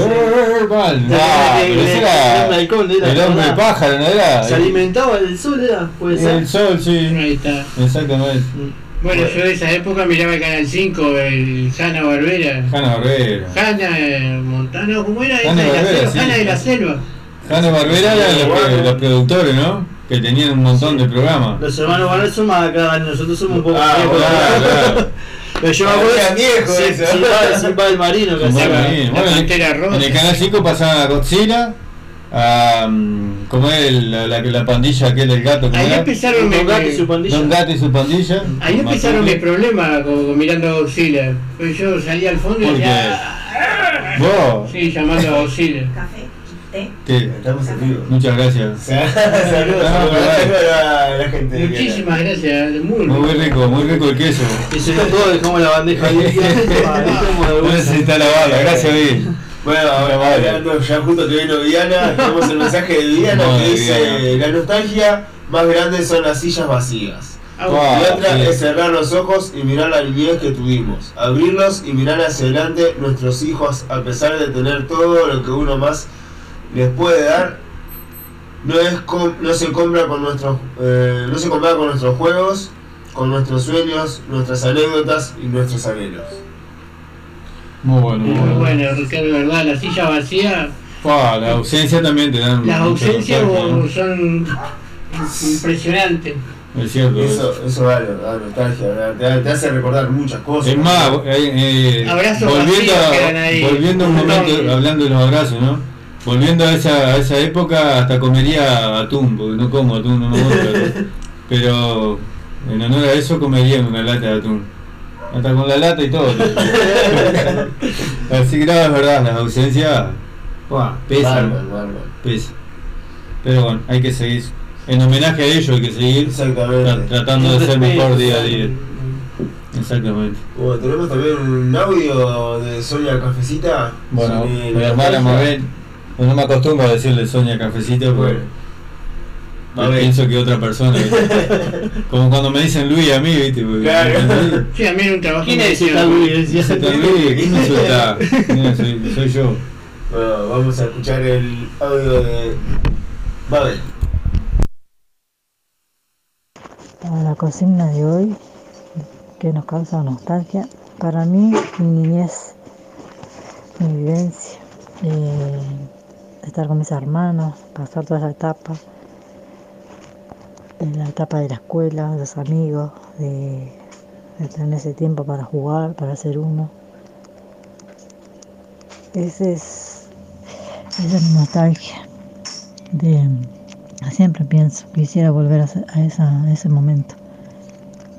Estar con mis hermanos, disfrutar esos momentos, este, los amigos de la escuela, esa vivencia de niño que tienen algo especial. Después que vas creciendo te vas dando cuenta que cuánto anhelas esa etapa, esos momentos, ¿no? Después todo es diferente, todo cambia. Y siempre nos anclamos en eso. Mientras podamos anclarnos en ese momento, está bueno. Porque te queda presente el recuerdo, ¿no? También tengo un recuerdo muy lindo. Mi salida de Parque Rodó fue un momento de, creo que, no sé, una, no sé un par de veces fui al Parque Rodó. Y tengo nostalgia de eso, de cuando me subí en, la, en el mambo y me pasaba la canción del doctor Alba, que era la canción de, hasta ahora me acuerdo de Ruco. y Ruco era un, crack pagándose en un momento de nostalgia, por eso cada vez que me acuerdo de esa canción me acuerdo de ese momento que fue para mí especial. Nunca me voy a olvidar de eso. Para mí fue es- ese momento especial. Más lo de la niña, ¿no? Y eso resumo ahí todo. Hay que Ahora sí. Volvemos a ser nosotros. Sí, señor. pues muy bueno. Era necesario. Sí, Acaba de bueno. llegar el cafecito. Muy bueno, Mabel, la verdad que sí. Eh, que-. Pero uno solo lo dice. No, yo No, no, no, ah, No, no. Ah. Muchas gracias. Estamos, estamos, estamos en vivo, chiquillos. Estamos en Estamos en vivo. Bueno, vamos. Bueno, para que sepan, estamos tomando cafecito que nos acaba de llegar. Un tecito para Luis. Muy bien, muy bien, Y, muchas gracias. Y el limón, ¿no? El limón, antes- antes que lo el reclamen. azúcar. Si no se y complica. una rica trufa. Muchas gracias, muchas gracias. La verdad que. femenino en la casa. No, muchas gracias por, por que no, no, no pudimos agradecer en su momento al aire por, por, por ofrecernos todo, digo, acá, en el estudio y en la casa también, tanto a Viviana como el Fili y Jeremías también. Y las Eh, perras. y las nos perras, sentimos como, como en familia acá. Muchas gracias. Pues el otro día lo vamos Estamos a hacer en mi contentos. casa. Lo vamos a hacer en mi casa y les voy a atender como ustedes nos atienden. Ah, te va. Estoy seguro que mi, mi, mi esposa lo, lo, lo va a hacer. Por comida no lo va a hacer como te Sí, tiré. sí, sí, es No, una no, no. máquina de cocinar. Exactamente. Ahora, ahora les vamos a hacer un videito para que lo ve- vean cómo, cómo estamos pasando. Estamos pasando mal. Acá. pasando mal. Sí, muy mal. guerra que nunca venga la paz. Sí. Hoy te tiro todo el zurdo, es complicado el zurdo, raro. Estoy acá atacando, Sí, voy a ver sí, qué sí, me. Seis codazos te di para agarrar el queso hoy. Estamos en vivo, señoras y señores. Estamos en vivo. 19 cucharaditas de azúcar. Exactamente. Para la vida. Cinco, tres cucharaditas con cinco vueltas. como hacía Así Gabriel en el como cuento. el loquito del cuento. Y se bate para un lado solo, ¿no? El que bate para otro lado, un hereje. Eh, bate que Sí. bate. Para la izquierda hay que batir, Hay que- ¿no? sí, hay que desterrarlo, el que bate para otro lado. Exactamente. Exactamente. Y no batir la taza, ¿no? Para eso está la cuchara. Para eso está la Bueno, y a nosotros que nos da nostalgia. fue. Y bueno, yo arrancando también coincido con mis hermanas, digo que lo estaba comentando ahora cuando, cuando Mabel estaba en el audio ahí, escuchando a Mabel en el audio, que las fiestas también que compartíamos con mi abuela y eso eran fascinantes. Yo les, les contaba a ellos que más o menos el 20 de noviembre ya estaba preparando todo, mi abuela. El 30 de noviembre te hacía la, la torta de fiambre. ¿No? Llegaba impecable, parece. Llegaba que era una cosa que... Cuando no existía el film, ¿no? Que No, estaba ahí con que el no había forma de conservarla, ¿viste? Y hasta el 14 de enero estaba comiendo torta fiambre, ¿viste? Para digerirla ni te digo, ¿no? Pero estaba Y las cortaban en cuadraditos de un centímetro, pero. El, el 13 era el cumpleaños de Marujita. el 18 de enero. El 18 de enero. Eh, aunque estaba anotada en la cédula el 19 de enero.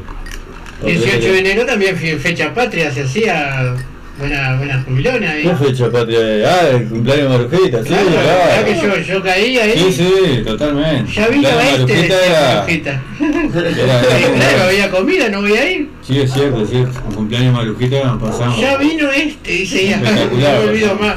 Muy bueno, muy bien. Sí, esas cosas, digo, también los dibujos animados, digo, como decía Viviana, que yo recordaba los Thundercats, no sé si lo dije al aire o Sí. porque viste que lo repito. Y también lo que decía Marcelo del Canal 5, que varios dibujos que habían ahí. Don Gato y su pandilla. Exactamente. Eso lo conozco. eso lo Simba del conozco. Marino. He-Man. Uno, un dibujito que me gustaba era Astro Boy. ¿Te acuerdas del niño aquel? Sí.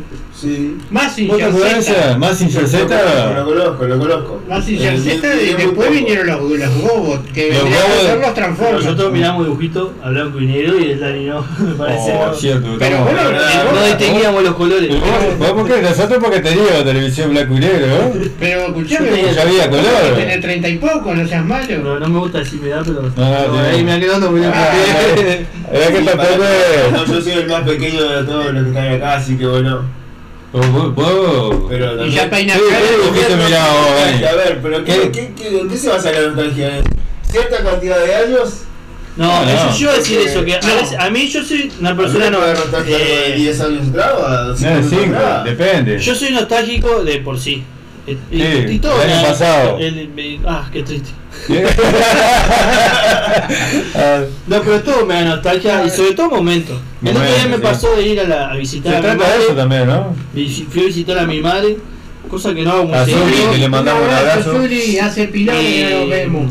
En, en esas cosas, tomando un café, sa- salió la, la, la- las típicas eh, fotos, ¿cómo se dice? Álbum de fotos que ahora No, no existe. foto. Este, que yo le mandé una foto a ellos de foto que tengo de ellos cuando Ah, era- de yo era chico. Un cumpleaños de 15. Y, de- hasta y lindo a mí me Probable. de, de ver fotos y empezarme a acordar momentos que yo la había, como que lo había borrado en mi memoria. Viste, Entonces, bueno, está y- ahí, y de cada foto, duro, está. y de cada foto me acuerdo el momento que pasó esa foto y por qué me saqué esa foto. Pues yo no soy mucho de la foto, pero me acuerdo, no sé si de cada una, pero me acordaba de que en ese momento que De las pasaba. 15 que te sacaste, del 13 te Ahí acordás. No, y sí, y me, me- me acordé de muchas cosas. Inclusive me, me llevé para mi casa algunas, para tenerlas ahí, porque las quería tener conmigo. Las fotos me dan nostalgia. La música Uh, la música sí. me da nostalgia. eh, Te lleva, eso sí te lleva los Sí, aromas, ¿no? sí, la sí, tanjarina. no, depende de qué aroma, pero. sí. No, no, pero la tanjarina nostalgia. comiendo tanjarina del sol te lleva, a mí me lleva un montón de etapas de mi vida. Cuando robabas, Me acuerdo. robaba el vecino tuyo. Íbamos a Melilla a robar uva también. Bueno, pero esa es otra la to- no tomar prestada el uva, Bueno, la uva, está. no, no era robo. No era considerado un delito, ¿no? no. Bueno, a mí lo- los sabores, eh, lo- los aromas, la música, eh, lugares, no, no, eh, y cosas así, conversaciones, palabras viejas. Antes se decía cartucho. Había cartuchos por todos lados, las canaletas. Las plantas Ah, las sí. Ahora se le llaman calas. Ah, mirá vos, cómo ha cambiado todo. ¿Cómo no? Antes eran, comías un refuerzo. Los cartuchos, ¿verdad? Que se veían en todos lados. no, no. ahora- ¿Y ahora qué comes? ¿Un refuerzo antes, ahora? Ahora como una bocata. Ah, sí, eso es cierto. No seas malo. Hemos cambiado todo. Para bien y para mal. Para bien y para Hay cosas mal. que han cambiado para bien y que se justifican. Que Hay muchas cosas, palabras en inglés que todo, usamos todo acá. tiene su época también, Todo tiene su época. me parece a mí. Pero hay épocas que son Y cíclicas. esto ¿no? de la noche de la nostalgia, que empezó como una intención buena, me parece, se ha eh, deformado en el tiempo y ya es como una excusa para salir a tomar la rajatabla, así, pero parece que es. No solo eso, el y para que te dice. cobren suma estrafalaria. El papel de mal. me da nostalgia. Para limpiarse. El papel, no, no, el papel de atrás en los almacenes. En los Ah, almacenes. Porque te envolvían, ¿verdad? Servía para todo. el queso ahí, cácate. Exactamente, el almacenero La se, azúcar se mojaba los dedos de la mano para. Mi abuelo, después lo arrugaba todo así para dejarlo más blandito para, para otro uso también que, lo, hacía, pero esa es otra charla. Sí, sin duda. Eh, ahí está el almacén que te empezaba con la balanza esa que era con la pesita. Que ahí te empezaba el azúcar. Y aparte tocaban la, tocaban la balanza. Siempre había esa joda, ¿no? Bueno, que te vendían todo suelto, ¿verdad? Ibas a comprar hasta 100 gramos de aceite y te lo vendían. Sí. 100 gramos de azúcar. Cuando no, importaba las marcas, pues yo me acuerdo que compraba sin marca de aceite era, ya está. Y salía de un tanque que quién sabe que- al- lo limpio que estaba el tanque dentro, Al ¿no? almacén de, cuando, cuando veía el camioncito de, de las galletitas iba, caía. Hola. Ah, bueno, era que le robaba el loco el cuando, café de galletas. atendía usted. Claro. Y las galletas, las galletitas No, no, dulces. nos daba, nos daba. No, no, pará, las galletitas dulces venían en lata, Tiago, usted no. en lata con, con vidrio. Con visor, sí. Increíble. Que Y venían cineros. sueltas ahí adentro. Sí. ¿Y cómo te que- daba el almacenero? ¿Puñado? Así. Puñado, eh, te despachaba un litro de queroseno y le decía, dame galletita, agarraba, pará, Lo que se volcó un medio litro No la importa, no importa. ¿Y qué te va a quejar? Te da una salsa. Te tiraba las cosas Te por la arriba. Exactamente, te prendía fuego, ¿viste? A mí la, la, cortaban la la fiambre y te cobraban todo junto. ¿La escuela? Ah, yo paso muchas veces enfrente de la escuela donde yo hice toda la escuela y hay muchas cosas que me dan nostalgia. A mí me da nostalgia la escuela, pero cuando iban mis hijas, no cuando iba yo. No, yo no iba al comedor. No iba al comedor, No, nosotros no. íbamos al comedor. Íbamos a la escuela por el comedor. Exactamente, nunca estudiamos. ¿no? Bueno, yendo la- al comedor de la escuela le agarré fastidio a la polenta. Que te hacían la polenta con grumo del tamaño de pelotita de golf.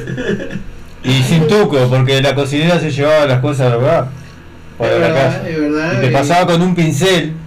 Y esto tomen nota, gente que esté escuchando. Ah, el el tuco. tuco. Con un pincel, El como quien pinta.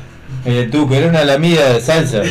Y te dio cuando daban un- algo de carne era. Bueno, cada la batalla campal. Para degustar la carne esa que. llamaba Leonor y la señora Esa es la que se afanaba se las ponía al costado mío y me decía, te terminás todo, si no mañana no te doy nada. Saludos de color acá, acaba de escribir. Oh, Leonor. Que es dueña de un supermercado. todo lo que se- ¿Verdad te llegó? dueño del No, restaurante. ella vivía frente al comedor y cruzaba, porque uno la veía después 14 de comer las tanjarinas en el murito del comedor, que estaba por la calle Danton ahí, Mm. estaba el comedor. Cruzaba doblada con los bolsos. Claro, tenía nieto que sabe lo que era. Estaban todos saludables, ¿viste? Y nosotros sabe lo que era. De- el último año que hicimos los, con, el último año que, que hicimos con Gato Chelo, hicimos sexto, cuando arrancamos la UTU, empezaron las bandejitas con milanesa y todo en la escuela. Y nosotros, nos queríamos matar. una vez sola nos dieron fue- carne en una, habían diapositivas, Fue sin querer. que era una, una, una tela con, con un proyector, estilo el del cine, pero era inventado por, por Raulito, el, el- el carpintero. Había hecho un proyector que era todo, imagínate la, la película que pasaban Sí, ahí. No sabía ni qué eran las imágenes. Y bueno, ahí te daban un pedacito de carne, ahí que era un cosito que entre 20 tenía que disputarte el pedacito de carne. Bueno, eso también me da nostalgia. Pero la escuela, cuando yo iba a la escuela no me gustaba mucho ir a la escuela a mí. Pasaba bien porque pasaba que tenía a la mayoría de mis amigos ahí. Pero no era porque me gustara estudiar tampoco. Más bien era por el comedor y las veces que no había polenta, ¿no? Eh, cuando había guiso tenía un olor muy particular el guiso, tocaba hacerlo. Tenía un olor Raro, muy raro. Sí, sí, igual lo deglutíamos con No, no, que era, se había hambre Después también. estaba ¿no? la- en el frente al San Isidro, ahí había un comedor que con dos pesos te tomabas un Eso, café con leche. eso cuando íbamos al, A la, a la UTU. a la UTU. Yo Bueno. fui ese comedor también. Que había, habían grandes disputas con los del Manuel Rosé. Sí, que nos exactamente. peleamos. El día que te tiraste la leche en los fui ¿verdad? porque me, que- me quemé mis partes íntimas. Grandes peleas Por por, por la comida. Por angurria. Por dos pesos, Por dos boludo, pesos. caía una moneda de dos pesos y te mataba. El que, el que nos daba muchas, muchas veces eh, dos pesos para comer era el cura de enfrente de San Isidro que por- estaba hecho pedazo. el cura. Ojo, No, no, no, pero. No te lo recuerdo. Ah, No te sacaste foto, ¿no? No había en esa época. El cambio no de 10 por 2 de 5. entre.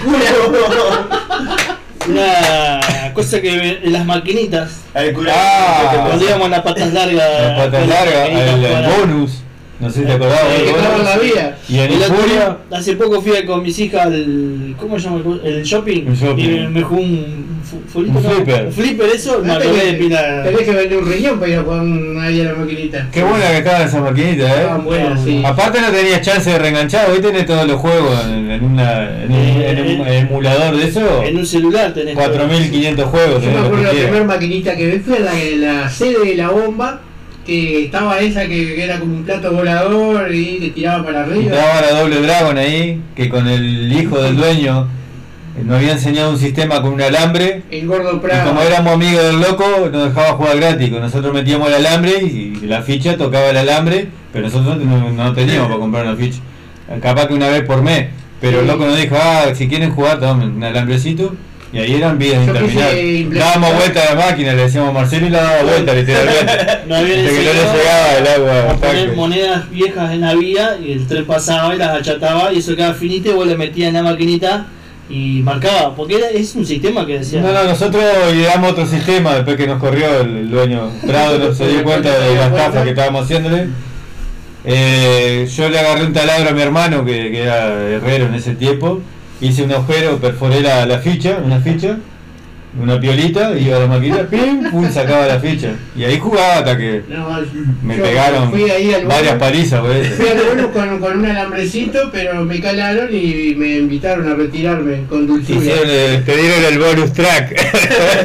una patada en el, el bonus track, track eh. me dieron, dejame. A mí otra cosa que me da nostalgia, ahora que estoy con mi hija juega al fútbol y estoy recorriendo las canchas de vuelta, el baby fútbol me da nostalgia. Pero fútbol. cuando yo jugaba, no siendo director técnico después con el años, pero cuando yo jugaba me, me Yo acordaba. te fui a ver, cuando jugaba con el Artiga, ¿no?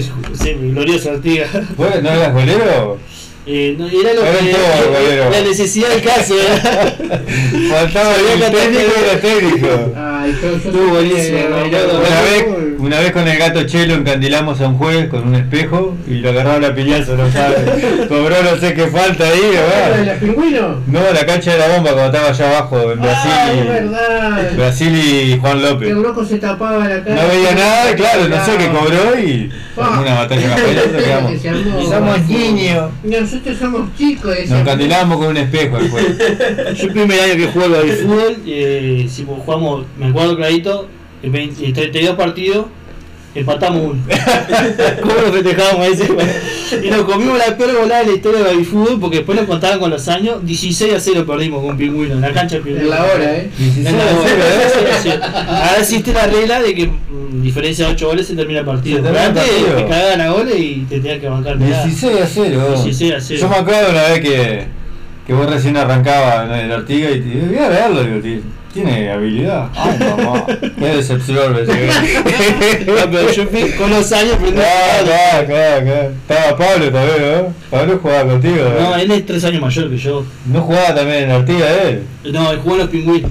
¿Quién era que jugaba ahí Después jugamos contigo? Peñarol Sur en Junior juntos, en la juvenil. Ahí fue la única vez que pude jugar con ellos. me Yo nunca me noté. ¿Pero cuál era que vos siempre andabas con él que jugaba contigo ahí en el Artiga? Estaba el de esa época el Piojo, Ah. el Gordo Martín que vivía al Yo lado de hice atletismo Ah, en el claro. Oriental de la Paz. Sirve. Claro, hasta que un día fui a hacer una a correr en la Florida, un torneo, y preparaba todo, y miró para el costado y había un morocho alto con unos zapatos, con unos pinchos. Y vos corrías de bota No, tejana. no, yo tengo unos campeones que el dedo gordo, y esto es real, el dedo gordo tocaba el piso. Iba haciendo chispa, viste, la uña. Claro, entonces cuando quiero acordar, el morocho arrancó, tiró tierra para atrás y yo quedé como, como los Volkswagen, viste, que hacen bum, bum, bum, y tira tierra para atrás. Me sacó como 70 metros. El loco se había duchado y no había llegado a la meta todavía, ¿eh? Después volvió a Montevideo y yo seguía por alcanzarlo todavía. Una vez jugué en el Deportivo Brasil, club de Baifútbol. Ah, duró, bacán. eso- duró esos meses. Duró poco, ¿eh? Sí, que una vez me acuerdo fuimos a jugar a Florida y jugué en todas las categorías. De todas, de la mía, jugadores. nueve jugadores. Me Malo, acuerdo que muy terminé, malo. terminé jugando con unos chiquititos así. A ver, de, de golero. Yo iba a atracar gol. O sea, no se negocia, la actitud no se negocia. No, no, no, no me hay que trancar con uno de 12 como de que 4 tenía años. un técnico por ocho categorías, por eso me ponía en todas las categorías, porque no había mucho más. ¿Y, vos- y qué te, qué, con qué orden entraba a la cancha? A partir No importa la edad. De que no pase. Que no pase. No, pasa- te- Esa era mi estrategia. La- la- la- La la- pelota pasa, el jugador queda. Exactamente. Bueno, estamos terminando por hoy la nostalgia. En el medio de la nostalgia, varias cosas nos veo que nos causan nostalgia. ¿no? Es Recordarle que el, el fin de no, fin de semana que viene, no. El viernes que viene, el 25, no vamos a estar saliendo al aire y vamos a tener No, en su lugar un programa grabado que vamos a elegir democráticamente entre nosotros cuatro. Eh, Lo vamos a decidir en, un duelo con espadas. ahí está. Así que bueno, no vamos a estar y volveremos el 3 de septiembre, creo que. O el primero de septiembre volvemos. El primero de Exactamente, el septiembre. primero de septiembre. Ah, el viernes primero de septiembre estaremos de vuelta en lo que es un rato para nosotros. Muchas gracias por, por escucharnos y bueno, eh, buena nostalgia también, ¿no? 24 de agosto, cumple 15 años mi hija Violeta el 24 de agosto. 15 años. Sí, 15 años.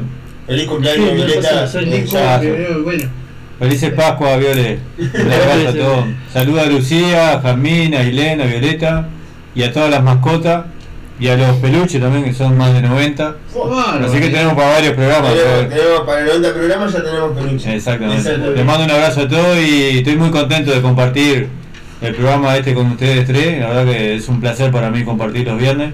Y gracias a Viviana por, por, por la atención y por, por brindarnos, abrirnos la puerta de su hogar digo, y, y hacernos sentir como en casa, ¿no? Porque la verdad que estamos re cómodos acá. A Viviana y a Dani, la verdad. Ah, el día, el filo también, perdón, perdón, Dani, perdón. Que nunca, Yo- estoy agradecido. Suscribo las palabras de Ruco, la verdad que estuve a, a punto de escribirle que no, no quería venir hoy, no tenía Ah, mucha ganas. por, por aguantarnos Y, ta, y me- después me puse a pensar y digo, no, ta, es, la, es la forma de, de, de- Eh, de las cosas y estando acá. es la medicina compartir. más saludable. No hay, no hay, no hay medicamento que, que lo que lo Y supere. recordarle que se abracen mucho, ¿no? Ah, que se abracen después A de lo las que 3 de la sea. mañana. lo que sea. Eh, importante lo que hablamos hoy de los abrazos, que nos quedamos incluso hablando afuera. Eh, lo que decía Javi, que es verdad, eso que. Qué lindo a veces que alguien te abrace sin que vos le pidas y vos internamente sabiendo que necesitas un abrazo. Así que. Y que y no todos los abrazos son iguales. No hay que malinterpretarlo. No, no, diferentes exactamente. Ya cuando las manos van para otro lado, ese No, no, ese abrazo que baja el cinto ya no, ya no corresponde, sí, depende de la situación. lentas, ¿eh? Cuando se pasaba el. Oh, los temas lentos. Ah, lentas. Qué nostalgia los lentos. Que Ah. esperabas no sé cuántas horas en el baile para ver si podía bailar un lento para, ver, para ver qué pasa de cerca el escote. ¿eh? Para estar cerca de, de- de algún femenino. Exacto. Verdad. Bueno, le mandamos un abrazo a todos y muchas gracias por escucharnos. Bueno, yo quiero mandar un saludo a mi esposa, Majito, y a mi bebé, Tiaguito, que ya debe estar eh, durmiendo. Y muchas gracias por escucharnos y los esperamos. Y que tengan buena semana y abrácense. A mi hermana Jacqueline y a su familia también. Buena nostalgia. Abrazo. Bueno, nos vamos ahora escuchando. Escuchando Urbana. solo un segundo, nostalgia urbana. Exactamente. Pero no sin antes eh, agradecer a los auspiciantes. Eh, Bachar Topá, Punto Burger, Monela Creaciones, Sonia Cafecito Creaciones, Prefabricados LP y Carol Masti. Muy bien, muchas, gracias, a todos por por, promocionarnos. por promocionar y por confiar en nosotros también, en estos cuatro loquitos. y bueno, que poner en manos el negocio los cuatro es un riesgo y bueno, lo tomaron y bueno, esperemos que sea todo para, para el bien de las partes involucradas. un abrazo a todos. Nos vemos el próximo viernes primero de septiembre, en un rato para nosotros. Exactamente. Por Radio El Aguantadero. Por Radio El Aguantadero que nunca la nombramos. Y saludo al Zapa. Saludos al Zapa. Sí. Ojo con, la, con el beberaje. y con lo que fumamos. Ojo, Zapa. Sobre todo.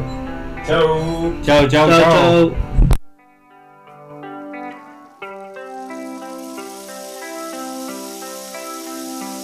un cigarro más. Me voy a fumar. Y un trago de alcohol me va a acompañar.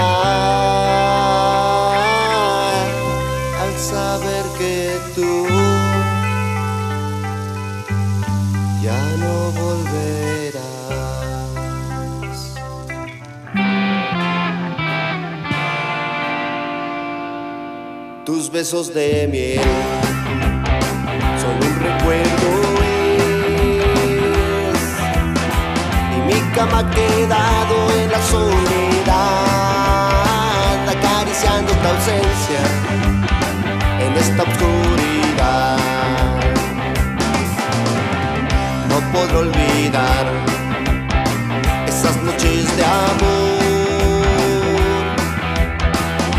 mañanas frías llenas de calor, donde tú y yo éramos los dos. Solo un segundo costó la relación de toda una vida, de un amante sin lugar, de una triste alegría.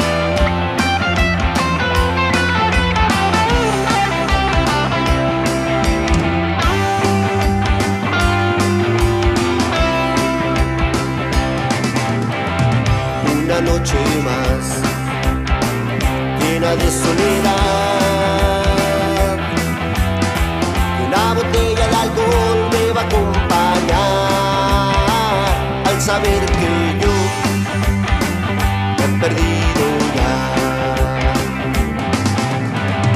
Tu cuerpo de mí ya no sentiré. En estas cuatro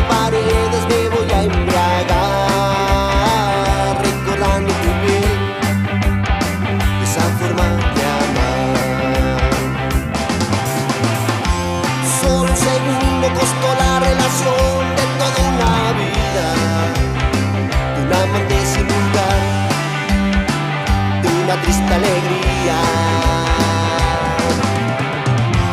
Falsas palabras en cada noche que yo te prometía fueron matando el amor que algún día nos unió.